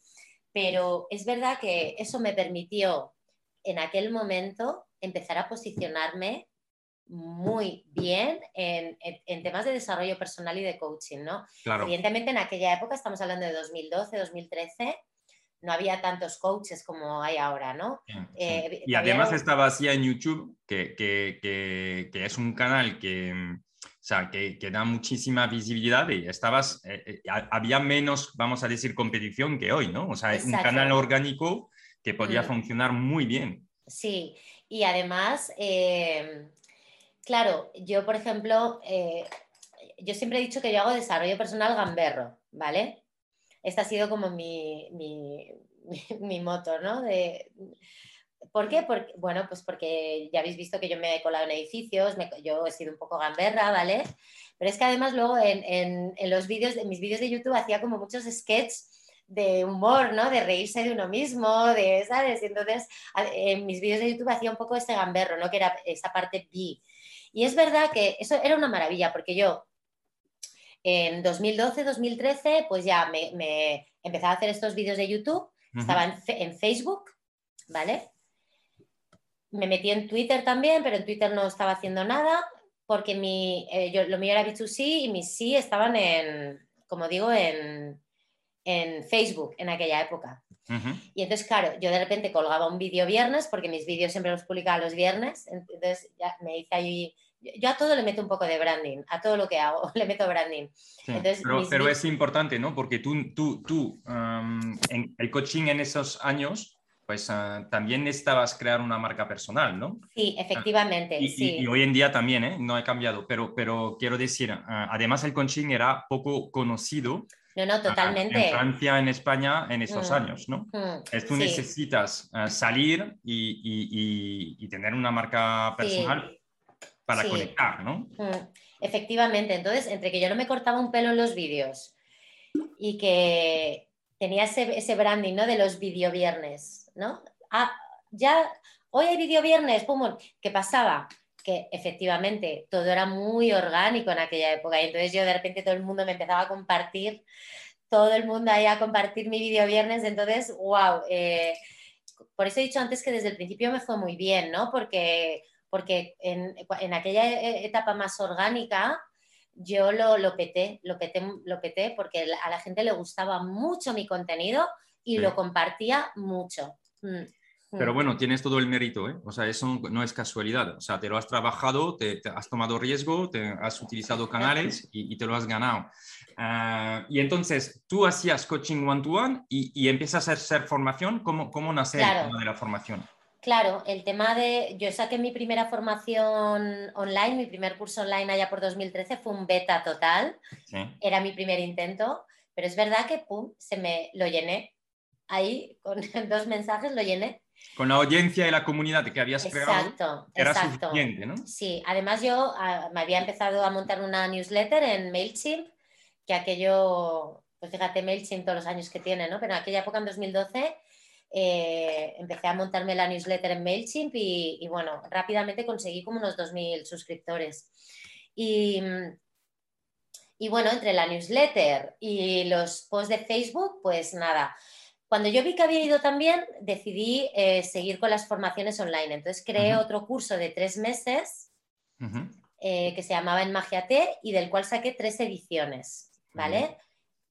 Todas las ediciones sold out con dos emails, ¿vale?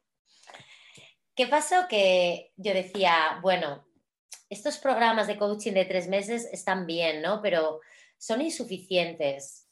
Así que yo, tengo, yo tengo una tara, ¿vale? Yo tengo un, un handicap que es que yo no, me resulta difícil quedarme en algo que, está funcionando. Siempre intento mejorarlo, ¿no? Siempre intento ahí. Entonces, Jolín, este curso de tres meses me funcionaba genial. Pues no, yo tenía que ir a por lo siguiente, ¿no? A por lo que consideraba yo que, iba a ser excelente. No que solo iba a ser bueno, sino que iba a ser excelente. Entonces, eh, después de esas tres ediciones de Sold Out, lancé un curso, bueno, eh, monté un curso pionero en España de desarrollo personal porque era un programa anual. Ok. Anual. Y yo me iba a comprometer con un grupo de personas a estar haciéndoles seguimiento durante un año, porque yo era consciente de que así era la forma de generar cambios significativos en ti, ¿no? De darles resultados, ¿no? Exacto, exacto. Entonces, bueno, saqué este programa anual con, en aquel momento fue, saqué como unas 30 plazas a 1.200 euros y lo llené con tres emails, ¿vale? Y bueno, al año siguiente lo volví a sacar y ahí ya empecé a tener dificultades. Empecé a tener dificultades por que de repente lo de estar un año haciéndole seguimiento a la gente me resultó agotador, ¿vale? Entonces lo reduje a seis meses, pero además le doblé el precio. Le doblé el precio porque yo ya había conseguido una experiencia profesional muy relevante y yo sabía que, aunque fuese en intensivo, lo valía. Entonces al final lo llené, las plazas que saqué, pero ya me estaba costando mucho. Eh, bueno, no mucho, pero ya me costó un poquito más que eso de mandar dos emails a la newsletter, ¿no? O tres. Y ahí es cuando yo me empecé a quedar atrás ¿Por qué? Porque en 2015, bueno, eh, aquí e, este podcast es de growth marketing, ¿no? Y tal, entonces vais a estar de acuerdo conmigo, ¿no? A partir de 2000... No lo sé, vamos a ver lo que dices. a partir de 2015, el orgánico se fue a tomar por saco, ¿vale? Yo tengo la sensación de que yo, eh, por ejemplo, profesionales que estaban en mi entorno, que habían empezado después que yo, que no tenían ese poder de convocatoria que tenía yo, que empezaron a avanzar muchísimo más rápido que yo porque empezaron a hacer Facebook Ads. Sí. bueno, vamos a decir que la reach de Facebook se ha limitado porque Facebook necesitó monetizar, ha necesitado monetizar mucho más su audiencia y lo que habías, o sea, lo que habías tenido orgánicamente como fans o comprado por un dólar o un euro, que era un momento dado el caso, eh, Facebook te dijo, pues a partir del momento de ahora, aunque tengas un millón, no vas a llegar a los millones, vas a tener que promocionar. Y ahí empezó la monetización.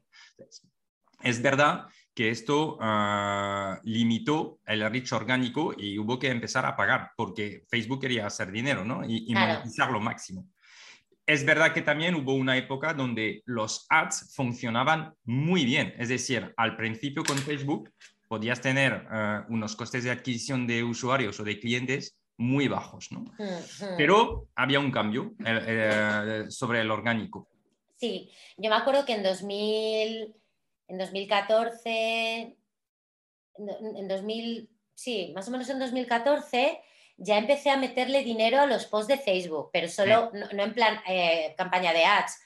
Eh, tú tenías ya el botoncito de promocionar y, yo le metía... Para alcanzar tu audiencia O sea, que pagabas para lo que ya habías construido. Exacto, porque yo decía, jolín, eh, le meto un montón de horas a hacer los vídeos de YouTube, por lo menos que lo vea más gente, ¿no? Entonces, estuve mucho tiempo haciendo como esa promoción, pero no pasé al siguiente nivel. No pasé al siguiente nivel de hacer SEO en mi blog, de hacer eh, pequeñas campañas de publicidad, de hacer segmentación en, mi newsletter. Fíjate, voy a hablar simplemente de estas tres cuestiones. Hmm. Del SEO, de, las campañas de ads y de la segmentación. Hmm. Yo ahí me quedé, me quedé al margen y entonces cada vez se me empezó a hacer más difícil llegar a la gente. Y bueno, luego es verdad que, que me, en 2016 me ofrecieron escribir este libro en en Penguin Random House. Ahí me pasó una cosa, eh, bueno, muy, muy relevante, que es que yo eh, eh, a partir de ahí me, me, empecé a ir a la ruina, ¿no?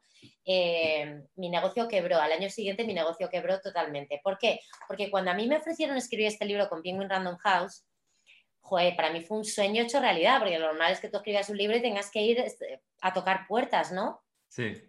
Pero vino Penguin Random House a, tocar a mi puerta y entonces era como un sueño. Y yo decía, bueno, el libro me va a dar mucha visibilidad offline, ahora es el momento para apostar en mi visibilidad online, que hasta ahora ha sido totalmente orgánica, ¿vale? Y ahora es el momento de hacer SEO y de hacer todas esas cosas que nunca he hecho.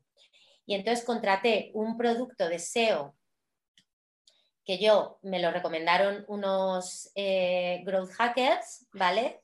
Yo me fié de ellos totalmente y me recomendaron un producto de SEO que tenía un riesgo altísimo, no me lo explicaron bien y yo tomé la decisión de invertir ahí 12.000 euros masiva, ¿vale? Y mm, ¿qué pasó? Que de repente yo, eh, bueno, eh, eh, el, coste de este producto eran 12.000 euros masiva, más luego unos 400 euros todos los meses de mantenimiento. Total, que yo hasta ahora mis ingresos habían sido, no eran evergreen, no había hecho nada evergreen. Yo si ingresaba era porque yo estaba con mis alumnas ahí a fuego, ¿sabes? Que es a menudo lo que pasa, porque mucha gente piensa que la formación es, es, muy de evergreen y de ingresos... Eh, recurrentes, mensuales, y, no es así. O sea, tienes que estar presente, al mismo tiempo tienes que pensar en nuevas formaciones. O sea, es, mucho más complicado que lo que la, percepción de las personas y, y, hay un trabajo importante detrás para estar dando el mejor producto siempre a sus alumnos, porque esto es primordial, pero también preparando y evolucionando, ¿no? Y, hmm. y, lo estás contando, no es nada fácil. Pero, pero tú luego también, de nuevo, has innovado y estabas en, en, en, la punta, ¿no? Porque utilizaste luego la metodología de Russell Branson, te fuiste a PLF, o sea que en realidad te has quedado atrás, pero rápidamente has recuperado el ritmo y te has ido a, lo que, a lo que se hacía. Pero esto fue porque yo, a mí no me quedaba más remedio. yo a lo que voy es que de repente, con esta inversión en, este producto SEO que no funcionó, yo de repente eh, me, viene una situación en la que mi nivel de, de gasto se disparó, ¿vale? y mi nivel de ingresos se desplomó porque yo estaba escribiendo un libro. Yo no tenía tiempo para sacar cursos ni para atender a, gente, ¿no? Entonces, de repente, Entiendo. Eh, me fui a la, a, la, a, la, a la, ruina totalmente. si tuvieras que hacerlo de nuevo el libro, porque vemos que el libro te ha desconcentrado de tu negocio, lo podemos resumir así, ¿no? Sí. ¿Tú lo harías de nuevo o no? Lo digo porque hay mucha gente ah, que piensa, ¿sabes?, en ah, escribir un libro y lo que le puede aportar y todo. Pero si tuvieras que resumir, ah, ¿vale la pena, no vale la pena, mm, ventajas, inconvenientes, pero resumido, ¿qué dirías tú? ¿Lo harías de nuevo? Eh, sí, pero no en este momento. No, en, no en este momento, me lo pensaría bien, porque es una inversión de tiempo brutal y luego además tú tienes que estar promocionando tu libro, un libro que yo de cada de cada libro que vendo gano dos euros. ¿Vale? Pero tú ya has escrito un libro, entonces tú, mucha de tu, de tu, de, tu capacidad de, venta y de promoción tiene que ir a, vender tu libro, ¿no? Entonces eso va en detrimento de tu negocio y todo, ¿no? O sea que, claro, yo después de que escribí el libro y lo publiqué durante muchos meses, durante todos los siguientes meses, el foco estuvo en promocionar mi libro y bueno, 2017 eh, y 2010, la mitad de 2017 y 2018 fue una época de ruina, de asfixia económica y de no llegar a fin de mes y de pasarlo fatal. ¿Qué pasó? Que de repente, pues, bueno, en aquella época hice una tentativa con un webinar, que era la primera vez que hacía yo un webinar y ahí es cuando me presentaron la metodología de Russell Branson, del Perfect Webinar Secrets y todo, todo esto. Y bueno, la verdad es que utilizamos eh, eh, esta, bueno, uno, ah, unos profesionales que me dijeron que me iban a ayudar y tal, a cambio de que yo luego les diese visibilidad y promoción. Ellos sabían mucho de toda la parte técnica y entonces utilizamos, ¿cómo, se llama esta plataforma de, de Russell Branson que te ayuda a toda la parte de los funnels y... ClickFunnels. ClickFunnels, eso. Hmm. Entonces ellos me, me, lo hicieron todo en ClickFunnels y todo. Y, eh, y, bueno, ahí, mm, pues no sé, no, sé cuánta gente conseguí, pero además fue en orgánico, no, no fui, no hice ninguna, ninguna, ninguna inversión en publicidad. Pues mira, yo creo que se, se apuntaron al webinar unas 1.400 personas en orgánico. Pero es verdad que, bueno, yo ya llevaba no sé cuántos meses de capa caída y como era la primera, el primer evento que yo hacía de este tipo, pues yo creo que eso eh, animó a mucha gente ¿no? a apuntarse. Y bueno, el webinar no funcionó porque yo no seguí las pautas del, del Perfect Webinar Secret. Y yo eh, cuando estoy ante la cámara me vengo arriba y bueno, al final se apuntaron como 20 personas pero eso no me sacó de la situación crítica económica, eso me, bueno, fue un parche, yo le agradezco a esas 20 eh, alumnas que se apuntaron que lo hiciesen, pero fue, pues yo seguía en la misma situación. Eso fue lo que me llevó en 2018 a plantearme hacer un PLF con todas las letras, para lo cual ¿Qué significa para nuestra audiencia que no lo sabe Product Launch Formula? Sí, Product Launch Formula, es eh, de Jeff Walker, ¿no? Es, Eso es. Es un sistema de lanzamiento ¿no? de formaciones que está diseñado para, ah, con pasos ¿no? que hay que seguir y, tu experiencia bueno, con el PLF. Bueno, el, tema es que yo me metí en el PLF sin saber muy bien a qué me estaba enfrentando, ¿eh? porque a día de hoy ha sido lo más duro a lo que me he enfrentado profesionalmente en mi vida.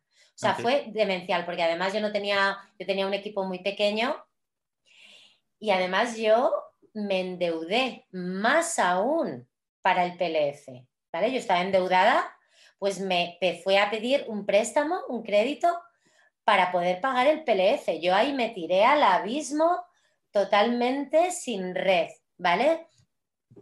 Además con dos hijas y todo cuando lo pienso. Eres, una valiente. ¿eh?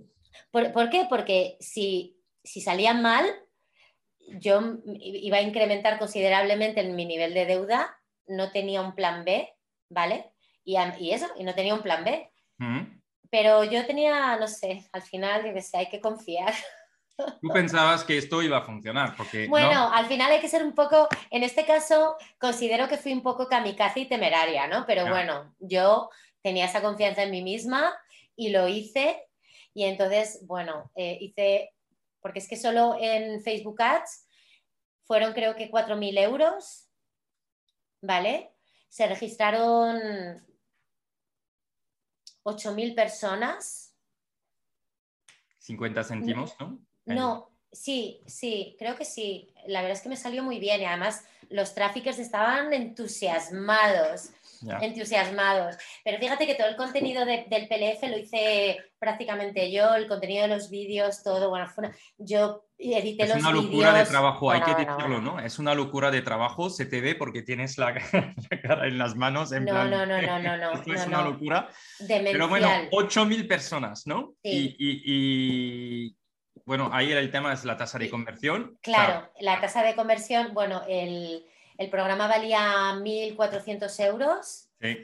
Y los que me pagaban, no, perdón, 1.200, 1.200 y pico. Lo que pasa es que los que me pagaban en plazos, pues eh, al final eran como unos 1.400, dependiendo de, la opción que cogiesen, eran entre 1.400 y 1.600. Y la conversión fue de un 1%. Se me apuntaron como unos unas 90 personas. Sí, bueno, hay que decir que en Internet, lo digo para nuestra audiencia, ¿no? Porque siempre los que hacen business plan al principio, que se lanzan, eh, eh, apuntan 10, 20, 30% de conversión. Las conversiones en Internet son entre 0,5 o 0,8 hasta en los mejores de los casos de 3, 4, 5%, ¿no? Entre, entre vamos a decir, un, un lead y, y, un cliente. O sea, alguien que saca la, la, tarjeta y que paga, lo que sea. pero, pero esos son los números que cualquier persona que quiere pensar en su side project o, negocio tiene que tener en mente. Bueno, pero, he tenido... Pero está muy bien, ¿no? 90... Yo he tenido lanzamientos... Yo he tenido lanzamientos de, de, de un 20-30% de conversión y eso es factible, pero, pero, por ejemplo, en lanzamientos complejos de como un PLF, ah, hay que ir al 1% de conversión. Eso es lo que me decían, que un 1% de conversión, teniendo en cuenta que era todo súper artesano, que yo no había hecho un PLF en mi vida, el copito, o sea, todo fue súper artesano y muy improvisado, ¿no? Porque nos dimos muy poco tiempo para prepararlo todo. Y un 1% de conversión al final hizo que fuese un lanzamiento de seis cifras. Sí, está muy bien. Entonces, al final, pues eso me permitió pagar todas mis deudas. Fue una remontada épica. Claro, yo decía, yo no voy a remontar de cualquier forma, yo tengo que remontar épicamente. Entonces, bueno, la verdad es que fue un año muy cañero con tantos alumnos y todo, pero bueno, me permitió pagar las deudas y, darme cuenta de que eh, esos lanzamientos no eran para mí. También eso fue un aprendizaje importante. Sí, porque... creo que hay mucha gente que pasa por lanzamiento y que, que al principio lo ve como algo atractivo, ¿no? Pero luego te das cuenta que el trabajo que hay detrás es bastante importante, pero también el nivel de estrés es muy elevado, ¿no? Entonces... Ah. es, un nivel, es, un nivel, de exposición. Fíjate que yo eh, eh, tengo tres canales de YouTube, eh, redes sociales, todo pero es verdad que eso es un nivel de exposición salvaje, salvaje, salvaje. Hay que ser muy presente. Mm, y, mm. o sea, la verdad es que o sea, es, es, un tema súper interesante, pero quiero que lleguemos al tema de blockchain Web3, porque creo que es tu nueva también etapa, ¿no? Que hubo un cambio. Mm. Y, y, ahí es... Bueno, aquí, eh, eh, bueno, voy a resumir 2019, eh, que fue el, el programa anual de Circus People que había creado en 2015, eso fue como lo que volví a relanzar.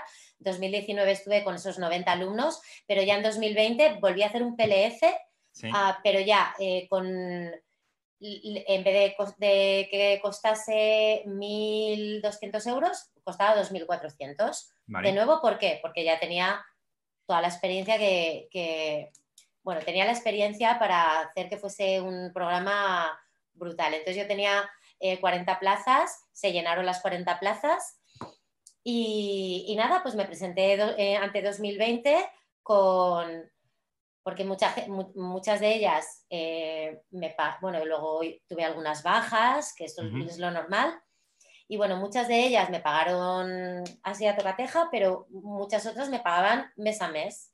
Perdón, sí, mes a mes.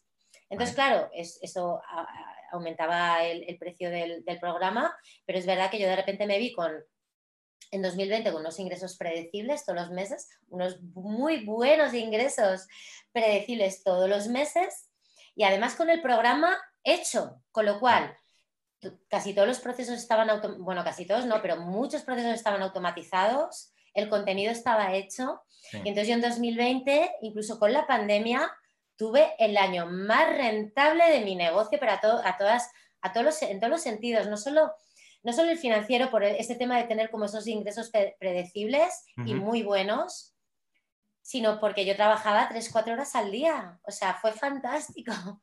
Y, claro, llegó es verdad que crear contenido es, es mucho trabajo y, no, no, siempre vemos lo que hay como trabajo detrás, ¿no? Que no es solo el momento de grabar todo lo anterior, pero claro, cuando ya tienes creado el contenido, pues ganas, ganas mucho más tiempo. Y entonces, este, este año 2020, ¿no? Ha sido el mejor. Sí, entonces, claro, yo que vamos a volver al principio, soy un culo inquieto patológico. Para mí llegar a ese momento era como, ya está, ya he llegado a...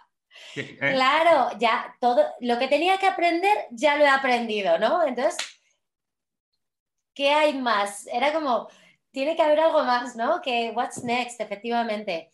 Entonces me metí, ya tomé la decisión de que iba a cerrar mi negocio mm, mm, y y, hacer no sabía qué. O sea, no tenía ni idea de lo que podía hacer y qué iba a ser lo siguiente. Entonces, 2021 fue un año de transición muy duro, muy duro, muy duro, porque yo pensaba que, jolín, con mi experiencia de emprendedora, de haber sacado un negocio de la nada, un negocio rentable de la nada, ¿sabes? Mm, y de vender a particulares, que eso es eso es jodidamente difícil vender a particulares. Dilo, es, jodidamente difícil vender, vender a, particular a la gente, la gente que tiene que sacar su cartera y darte 2.500 euros de su bolsillo, ¿sabes?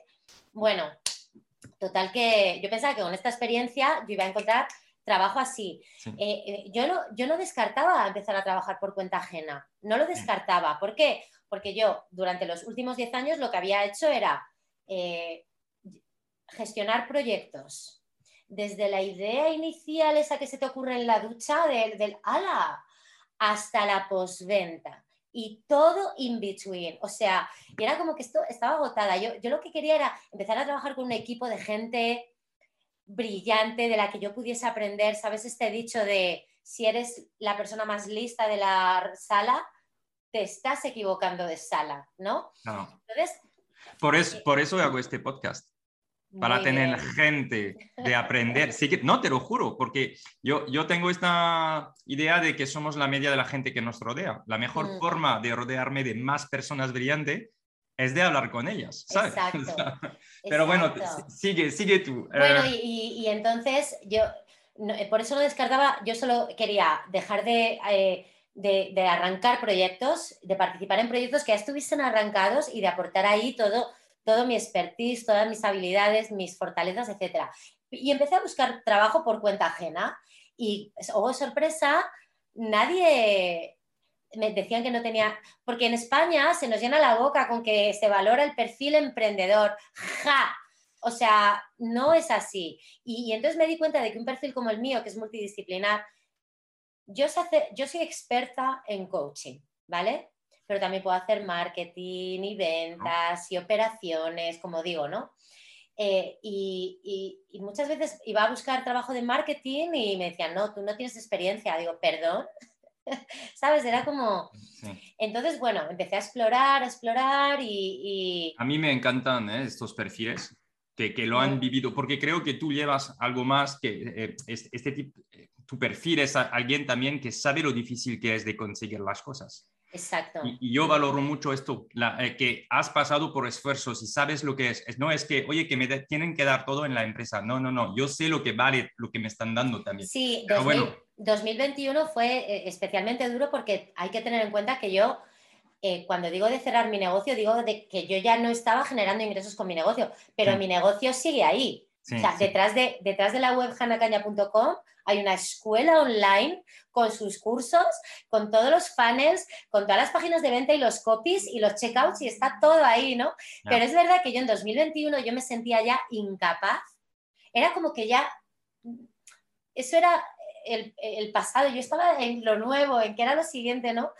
Y la gente me decía, pero ¿por qué no sacas otra vez este curso? Y era como, no, o sea, me sentía incapaz. ¿Y cómo saltas, saltas en el mundo uh, blockchain? Eh, pues resulta que, que, alrededor de marzo de, del año pasado, de 2021, perdón, de mayo, alrededor de mayo, yo tuve una epifanía. De, fue un tema de de, de repente eh, entender o, darme cuenta de que yo no entendía muy bien, de que yo había salido de mi burbujita, de mi negocio, y de repente había hecho así, ¿no? Y me di cuenta de que, de que, no entendía muy bien el mundo en el que vivía, ¿no? Con el tema de, de, la blockchain, de la inteligencia artificial, del machine learning, de todo esto, ¿no? Como que estaba viendo un montón de, de, de innovaciones y, de, disrupciones tecnológicas en el mundo y, me di cuenta de que yo tenía una, una relación muy pasiva con la tecnología. Fue como esa...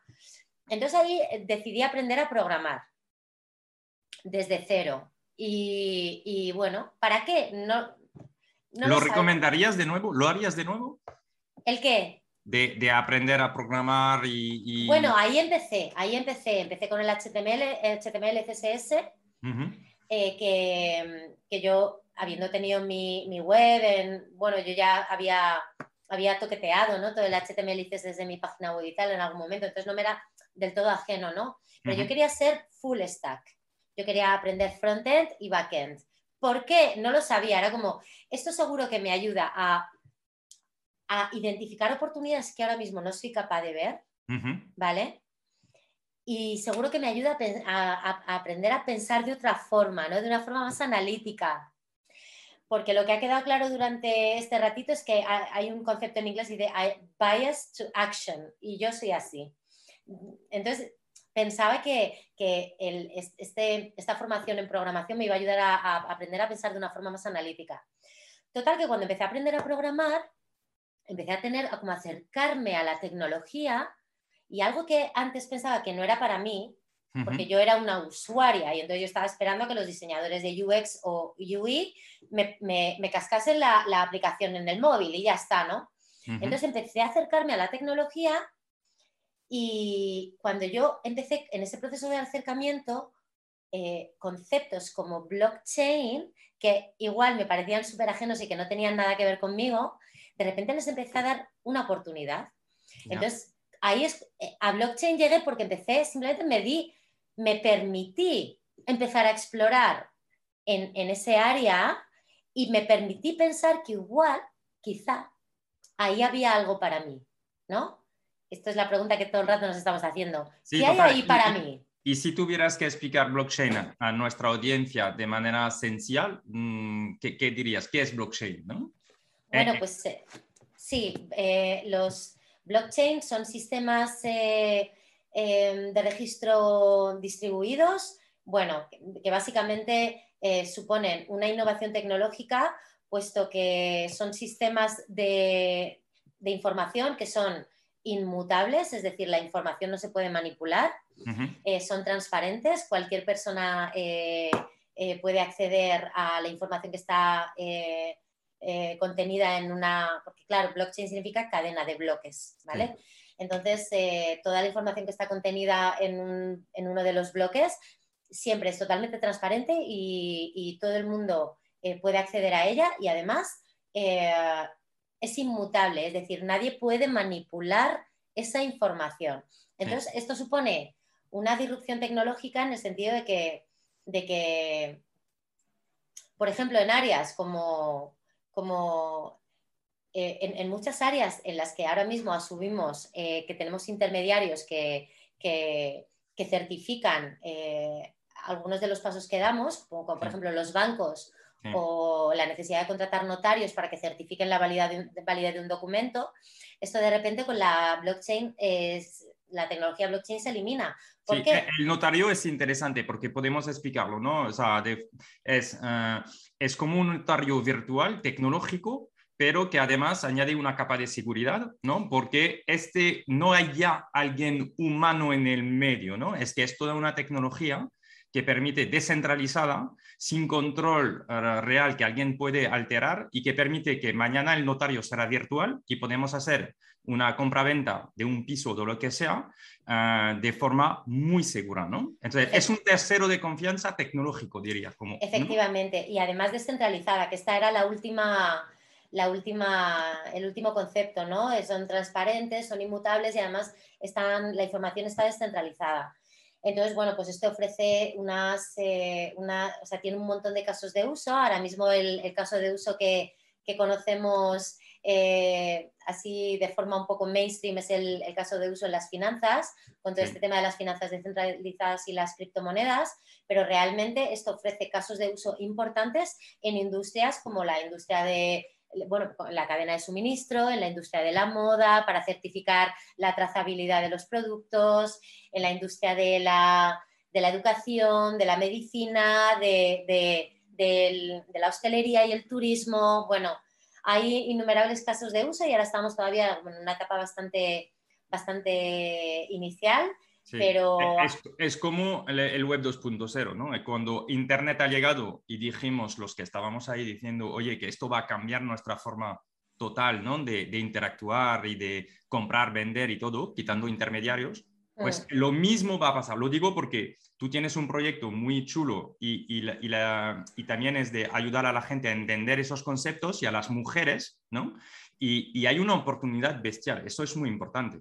Sí, bueno, en, tanto en cuanto, como digo, la, blockchain es, una, es un sistema de tecnologías que, digamos, elimina la necesidad de que alguien, de que un tercero valide esa información. Y todos los casos de uso y todas las oportunidades que van a, que van a surgir en los próximos años a través de estos casos de uso de la tecnología blockchain, pues efectivamente, em, yo yo decidí abrir un proyecto divulgativo sobre blockchain porque, como digo, a mí en este periodo de transición me resultó súper difícil encontrar oportunidades, pero yo a medida que fui explorando la blockchain me di cuenta de, que, bueno, descubrí las DAOs, las organizaciones descentralizadas y autónomas, ¿no? Eh, y entonces yo sabía que la mejor forma de, o la forma más rápida de aprender iba a ser metiéndome hasta el fondo y entonces empecé a unirme a algunas eh, organizaciones descentralizadas y lo que descubrí es que en estas DAOs, en estas organizaciones descentralizadas, nadie me preguntaba quién soy, cómo me llamo, cuántos años tengo. O en, las organizaciones descentralizadas, si tú puedes aportar valor, tú puedes trabajar, tú puedes aportar valor, tú añades talento, tú añades, ya está, es suficiente. Y, ya mm, puedes formar parte del equipo. Y, y entonces, claro, yo de repente empecé a descubrir tantas oportunidades que digo, esto lo tiene que saber más gente, ¿no? Y como yo, eh, al, estar, al unirme a esas DAOs, lo que descubrí es que muchas veces yo era la única mujer en los equipos, ¿vale? Dije, no solo lo tiene que conocer más gente, sino que tengo que eh, permitir que más mujeres eh, conozcan todas las oportunidades que ofrece esta tecnología y sobre todo que haya más mujeres que, que, construyan proyectos encima de, redes blockchain o de protocolos en español, porque hasta hoy también eh, es un poco excluyente, ¿vale? Todo el ecosistema blockchain es excluyente en el sentido de que si tú no hablas inglés, es muy difícil que puedas entrar. Entonces, el, objetivo que tiene el proyecto se llama Pivot DAO. Eh, Pivot DAO porque permite, bueno, ahora un poco enlazo con eso, ¿no? La idea era, que, era permitir que muchas, las mujeres que no hablan inglés, Spanish speaking, ¿no? Pudiesen construir proyectos en español porque eso era lo que iba a permitir, lo que iba a abrir oportunidades a todas las mujeres que hablasen español, ¿no? De, empezar a trabajar en la Web3, ¿no? Y en el, en el ecosistema blockchain. Entonces, eh, Pivot DAO es una plataforma que permite a las mujeres de más de 35 años, que me parece que estamos en un momento muy vulnerable, porque ahora mismo nos estamos quedando como un poco atrás con todas estas innovaciones tecnológicas. Es un proyecto que, permite a las mujeres de más de 35 años, aunque todo el mundo es bienvenido y en la comunidad tenemos, bueno, en la comunidad somos ahora ya casi 800 personas y hay de todo, hay mujeres jóvenes, eh, mujeres más mayores, hombres jóvenes, hombres mayores. Eh, nosotras no excluimos a nadie. Lo que pasa es que ponemos el foco en las mujeres porque la realidad es que los hombres vienen solos. Es así, es un tema que atrae mucho a los hombres y no tenemos que poner ningún foco en atraerles a ellos, ¿no? Entonces nosotros permitimos a, a, este colectivo que pensamos que es vulnerable, que son las mujeres a partir de 35 años, a pivotar su carrera y hacer una transición profesional hacia el ecosistema eh, blockchain. Y bueno, ya hemos creado un, una formación de seis semanas eh, sobre los fundamentos de blockchain, es totalmente gratuito. Por ahora somos una non-profit y todo el acceso a todas las sesiones de estudio, a las entrevistas con invitados, todo es eh, un acceso gratuito y el acceso a la formación también es, y de hecho estamos a punto de lanzar la, siguiente edición. En la primera edición se registraron como unas 300, 250 eh, mujeres, en la segunda 300 y bueno, vamos a ver cuántas se apuntan ahora.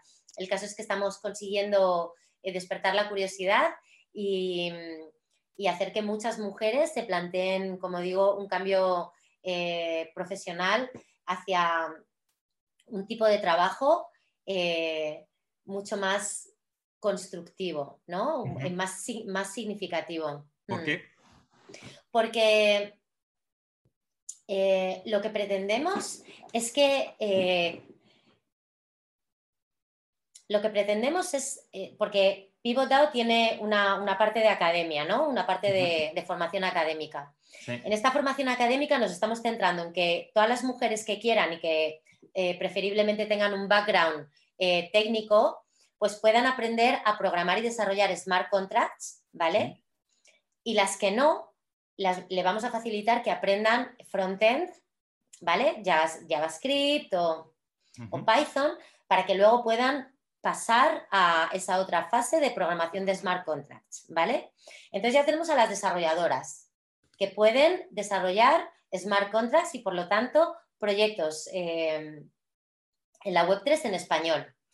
Pero los proyectos no se construyen solo con developers, ¿vale? Con, desarrolladores, en este caso desarrolladoras.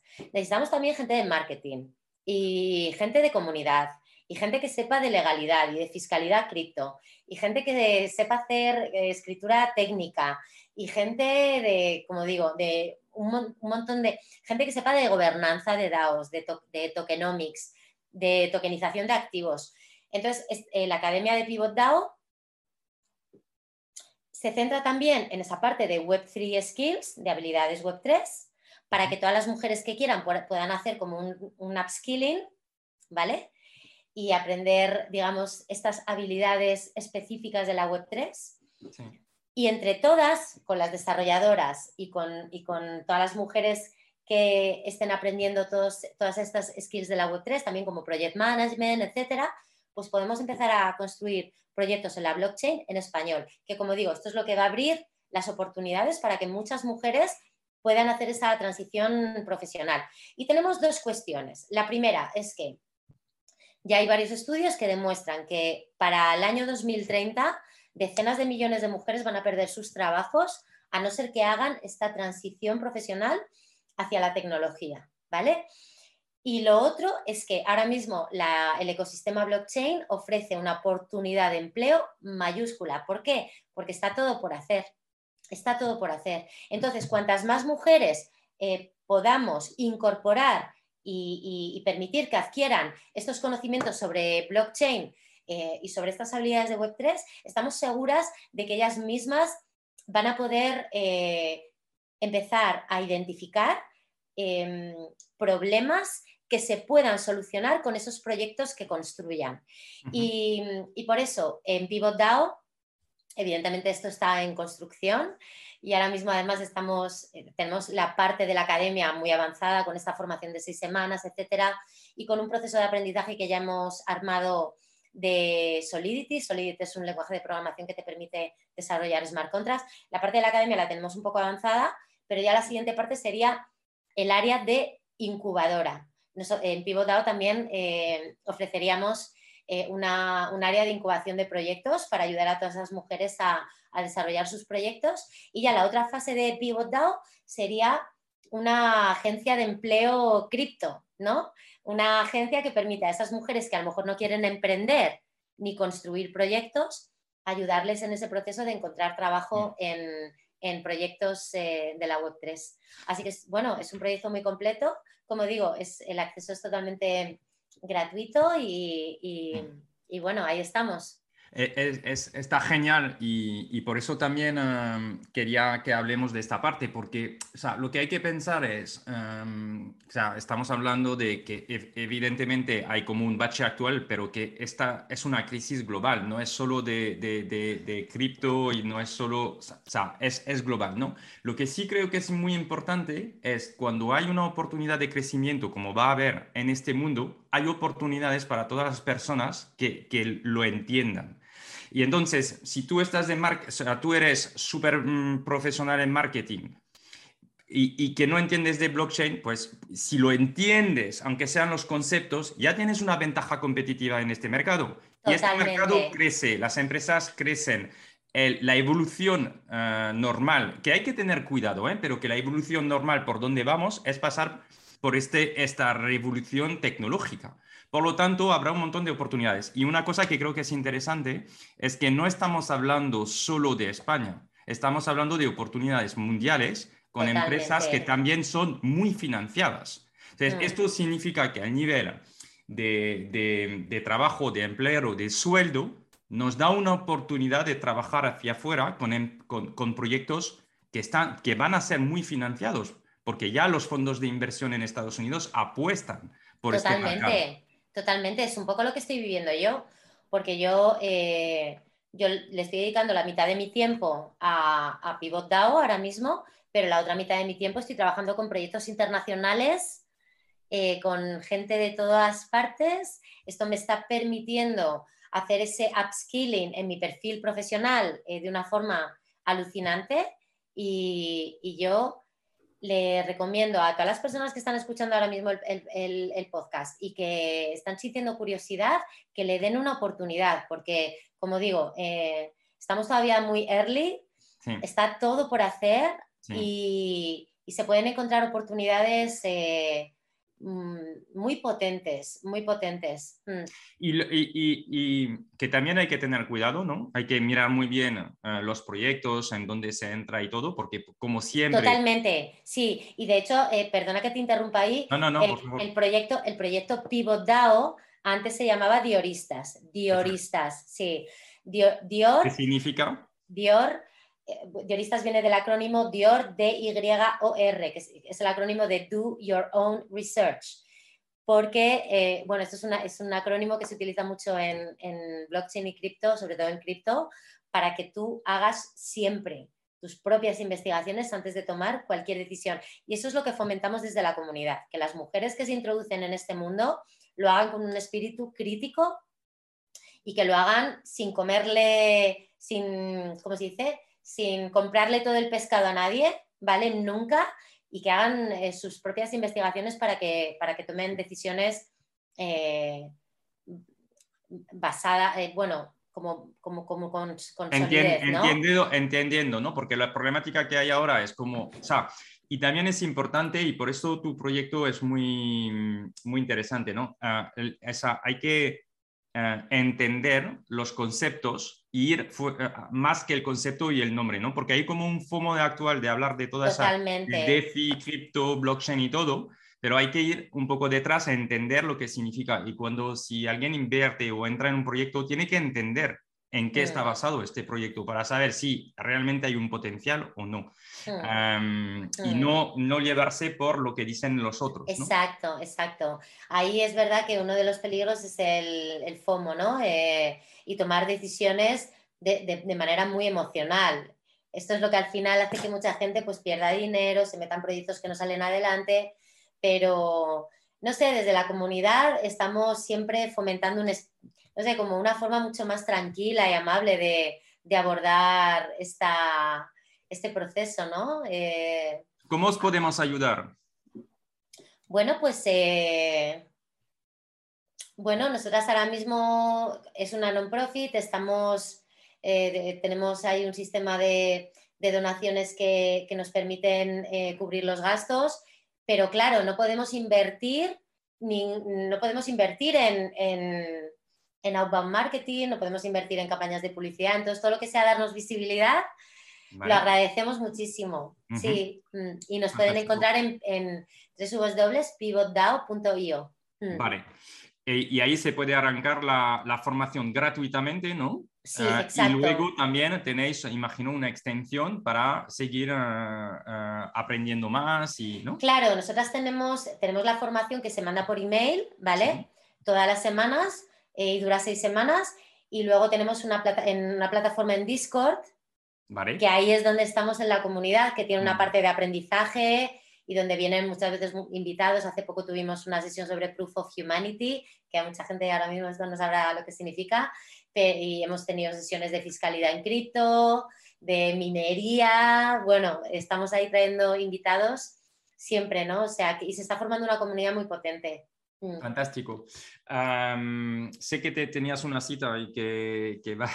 bueno, ya he avisado, ya he avisado que ya va un poco tarde. vale, me, queda. ¿Puedo lanzarte algunas preguntas? Sí, sí. genial. Ah, ¿Algún libro que nos puedes ah, recomendar o pensando en qué regalarías a alguien como libro, ¿sabes?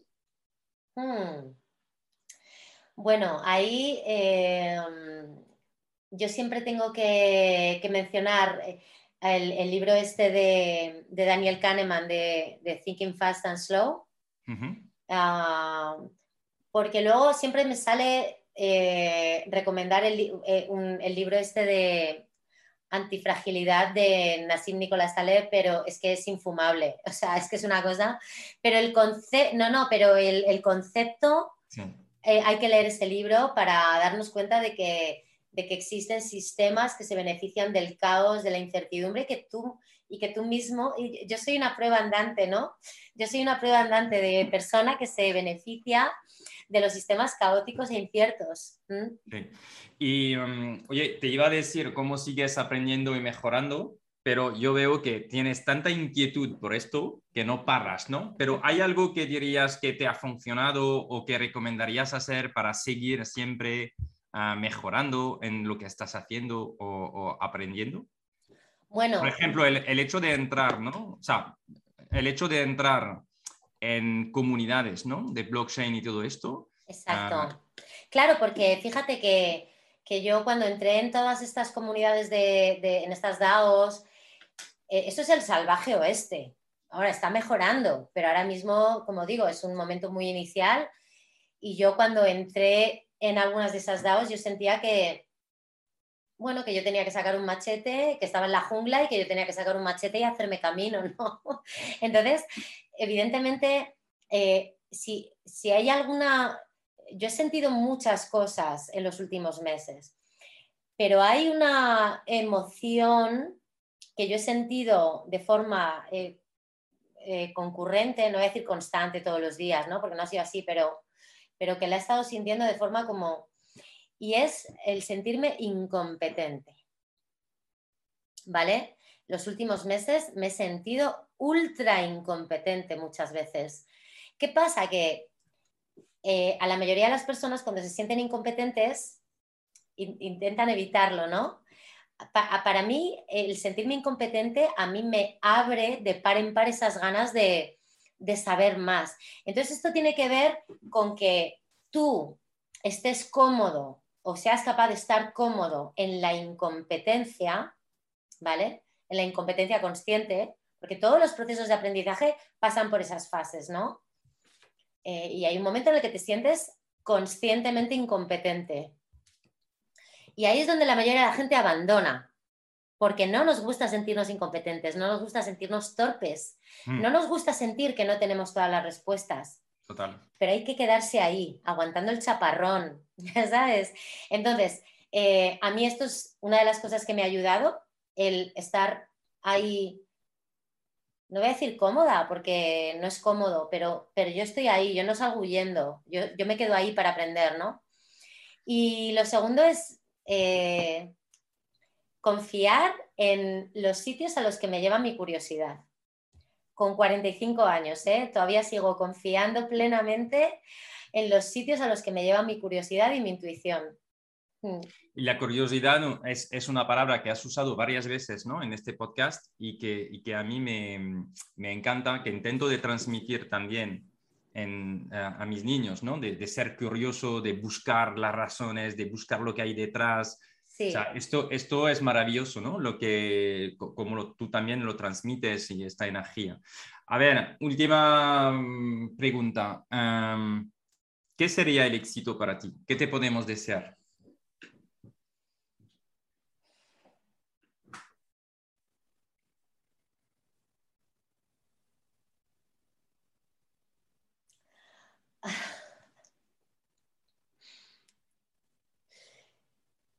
No sé, no, el éxito. Bueno, creo que es que cuando pienso en el éxito digo, ojo, es que la verdad que no me, siento que he tenido un, eh, un nivel de éxito relevante en mi vida, como que casi he tenido un negocio que ha aportado valor a la vida de miles de personas. Em, mira, para mí el éxito es poder vivir la vida que yo decido en cada momento, en cada momento. Entonces, eh, espero que aunque yo siga cumpliendo, porque fíjate, yo con mi negocio al final me, construí la vida que quería, ¿no? Ahora he vuelto a hacerlo. Ahora mismo estoy trabajando con unos equipos, he conseguido lo que quería, que era trabajar con, equipos de gente brillante, ah, tener además mi parcela de, creativa con mi proyecto, pero todo es en remoto, todo es con horario flexible, yo decido cuándo me pongo, cuándo no, yo me organizo. Entonces es como, lo he conseguido, ¿no? Y, entonces yo creo que el éxito para mí es seguir, seguir siendo capaz de arriesgar lo que he construido para poder seguir viviendo libremente. Mm. Y, para poder seguir sintiendo que vivo una vida totalmente alineada con lo que es importante para mí. Súper. pues espero que a mí me gustaría que la gente que quiere aprender, que quiere saber más de blockchain, pues... Ah, pues mira, yo les animo porque... Y, bueno, y los hombres también, si quieren, pero traer también mujeres. Eh, sí, sí, sí. Eso es, ¿no? Pero Convencer a vuestra pareja uno exacto, y entrar exacto, en pareja en, exacto. En, la página, en la página web lo especificamos, que nosotros no excluimos a nadie, pero que si eres hombre, pues intenta traer también a alguna mujer de tu entorno. Y yo le, yo se lo recomiendo a todo el mundo, porque fíjate, tú me has, tú me has preguntado antes qué era la blockchain y a mí me cuesta conectar con una definición. O sea que mm. aquí todas estamos aprendiendo, que, que, que, ninguna que ninguna persona, que ninguna mujer o hombre que esté escuchando esto se sienta, eh, se sienta eh, pequeño. Esto es un proceso de aprendizaje mm, muy singular, pero eh, solo hacen falta ganas de aprender, porque fíjate, yo, yo no me sé todas las definiciones de todos los conceptos de blockchain, ni falta que me hace, ¿sabes? Y ahí estamos aprendiendo todas las semanas, así que, bueno, ¿Y, ¿Y si nuestro mundo va por ahí? Ah, es que, es que ah, no, claramente. intentar de claramente, Claramente. Porque, si no, no entenderemos el mundo donde vamos. Y nos vamos a quedar obsoletas, obsoletos, así. Así que. Mm. Oye, muchísimas gracias. Yo te voy a decir una cosa. Durante esta conversación, varias veces he tenido eh, piel de gallina y, y, y, los ojos abrumados, ¿sabes? No sé cómo se dice, pero te, te lo quiero agradecer un montón porque creo que em, tienes em, mucha generosidad, mucha energía, no te guardas nada, comentas, lo comentas todo. Mm. Y, y, gracias por, por, hacerlo. Gracias de nuevo a Blanca que, que nos conectó porque ha sido para mí un, realmente súper. Y yo me quedo con algo de, de esta conversación con un montón de cosas, pero creo que lo, que lo de tenemos todos los recursos para cuando va a pasar algo, seamos capaces de gestionarlo, me ha parecido muy fuerte. todos y cada uno de nosotros tenemos ya dentro de nosotros los recursos que necesitamos para enfrentarnos a cualquier dificultad que nos traiga la vida. Es así. Para seguirte en tu, en tu web, en la comunidad, ¿no? De nuevo. Sí, en pivotdao.io. Bueno, yo tengo una página personal que es ahí donde está mi negocio, en Barbecho. Pero bueno, en redes sociales también estamos y, bueno, me, podéis me, pueden encontrar en Hana Kanja, pues en todas las redes de Hana Kanja, pero también en, en PivotDAO. Muchísimas gracias por tu tiempo y por Gracias a vosotros por invitarme. Todo esto. Gracias. Nos vemos pronto. Chao, chao. Espera, espera antes de irte. Has escuchado este episodio de historias de crecimiento hasta el final. Me alegro. Ahora te pido un favor. Compártelo con dos de tus contactos y así me ayudas a alcanzar a más profesionales. Y si te ha gustado, dale inmediatamente 5 estrellas en la plataforma donde le estás escuchando. La verdad es lo que me permite salir mejor en las búsquedas. Así que cuento contigo. Y para acabar, tanto si quieres formarte o tu equipo en la metodología de Growth con nuestra escuela, growthhackingcourse.io, o si quieres que te acompañemos en tu estrategia digital con nuestra agencia, kimun.io, contáctame por LinkedIn y te ayudaremos a crecer tu negocio. Yo soy Jean-Noël Saunier, crecemos juntos.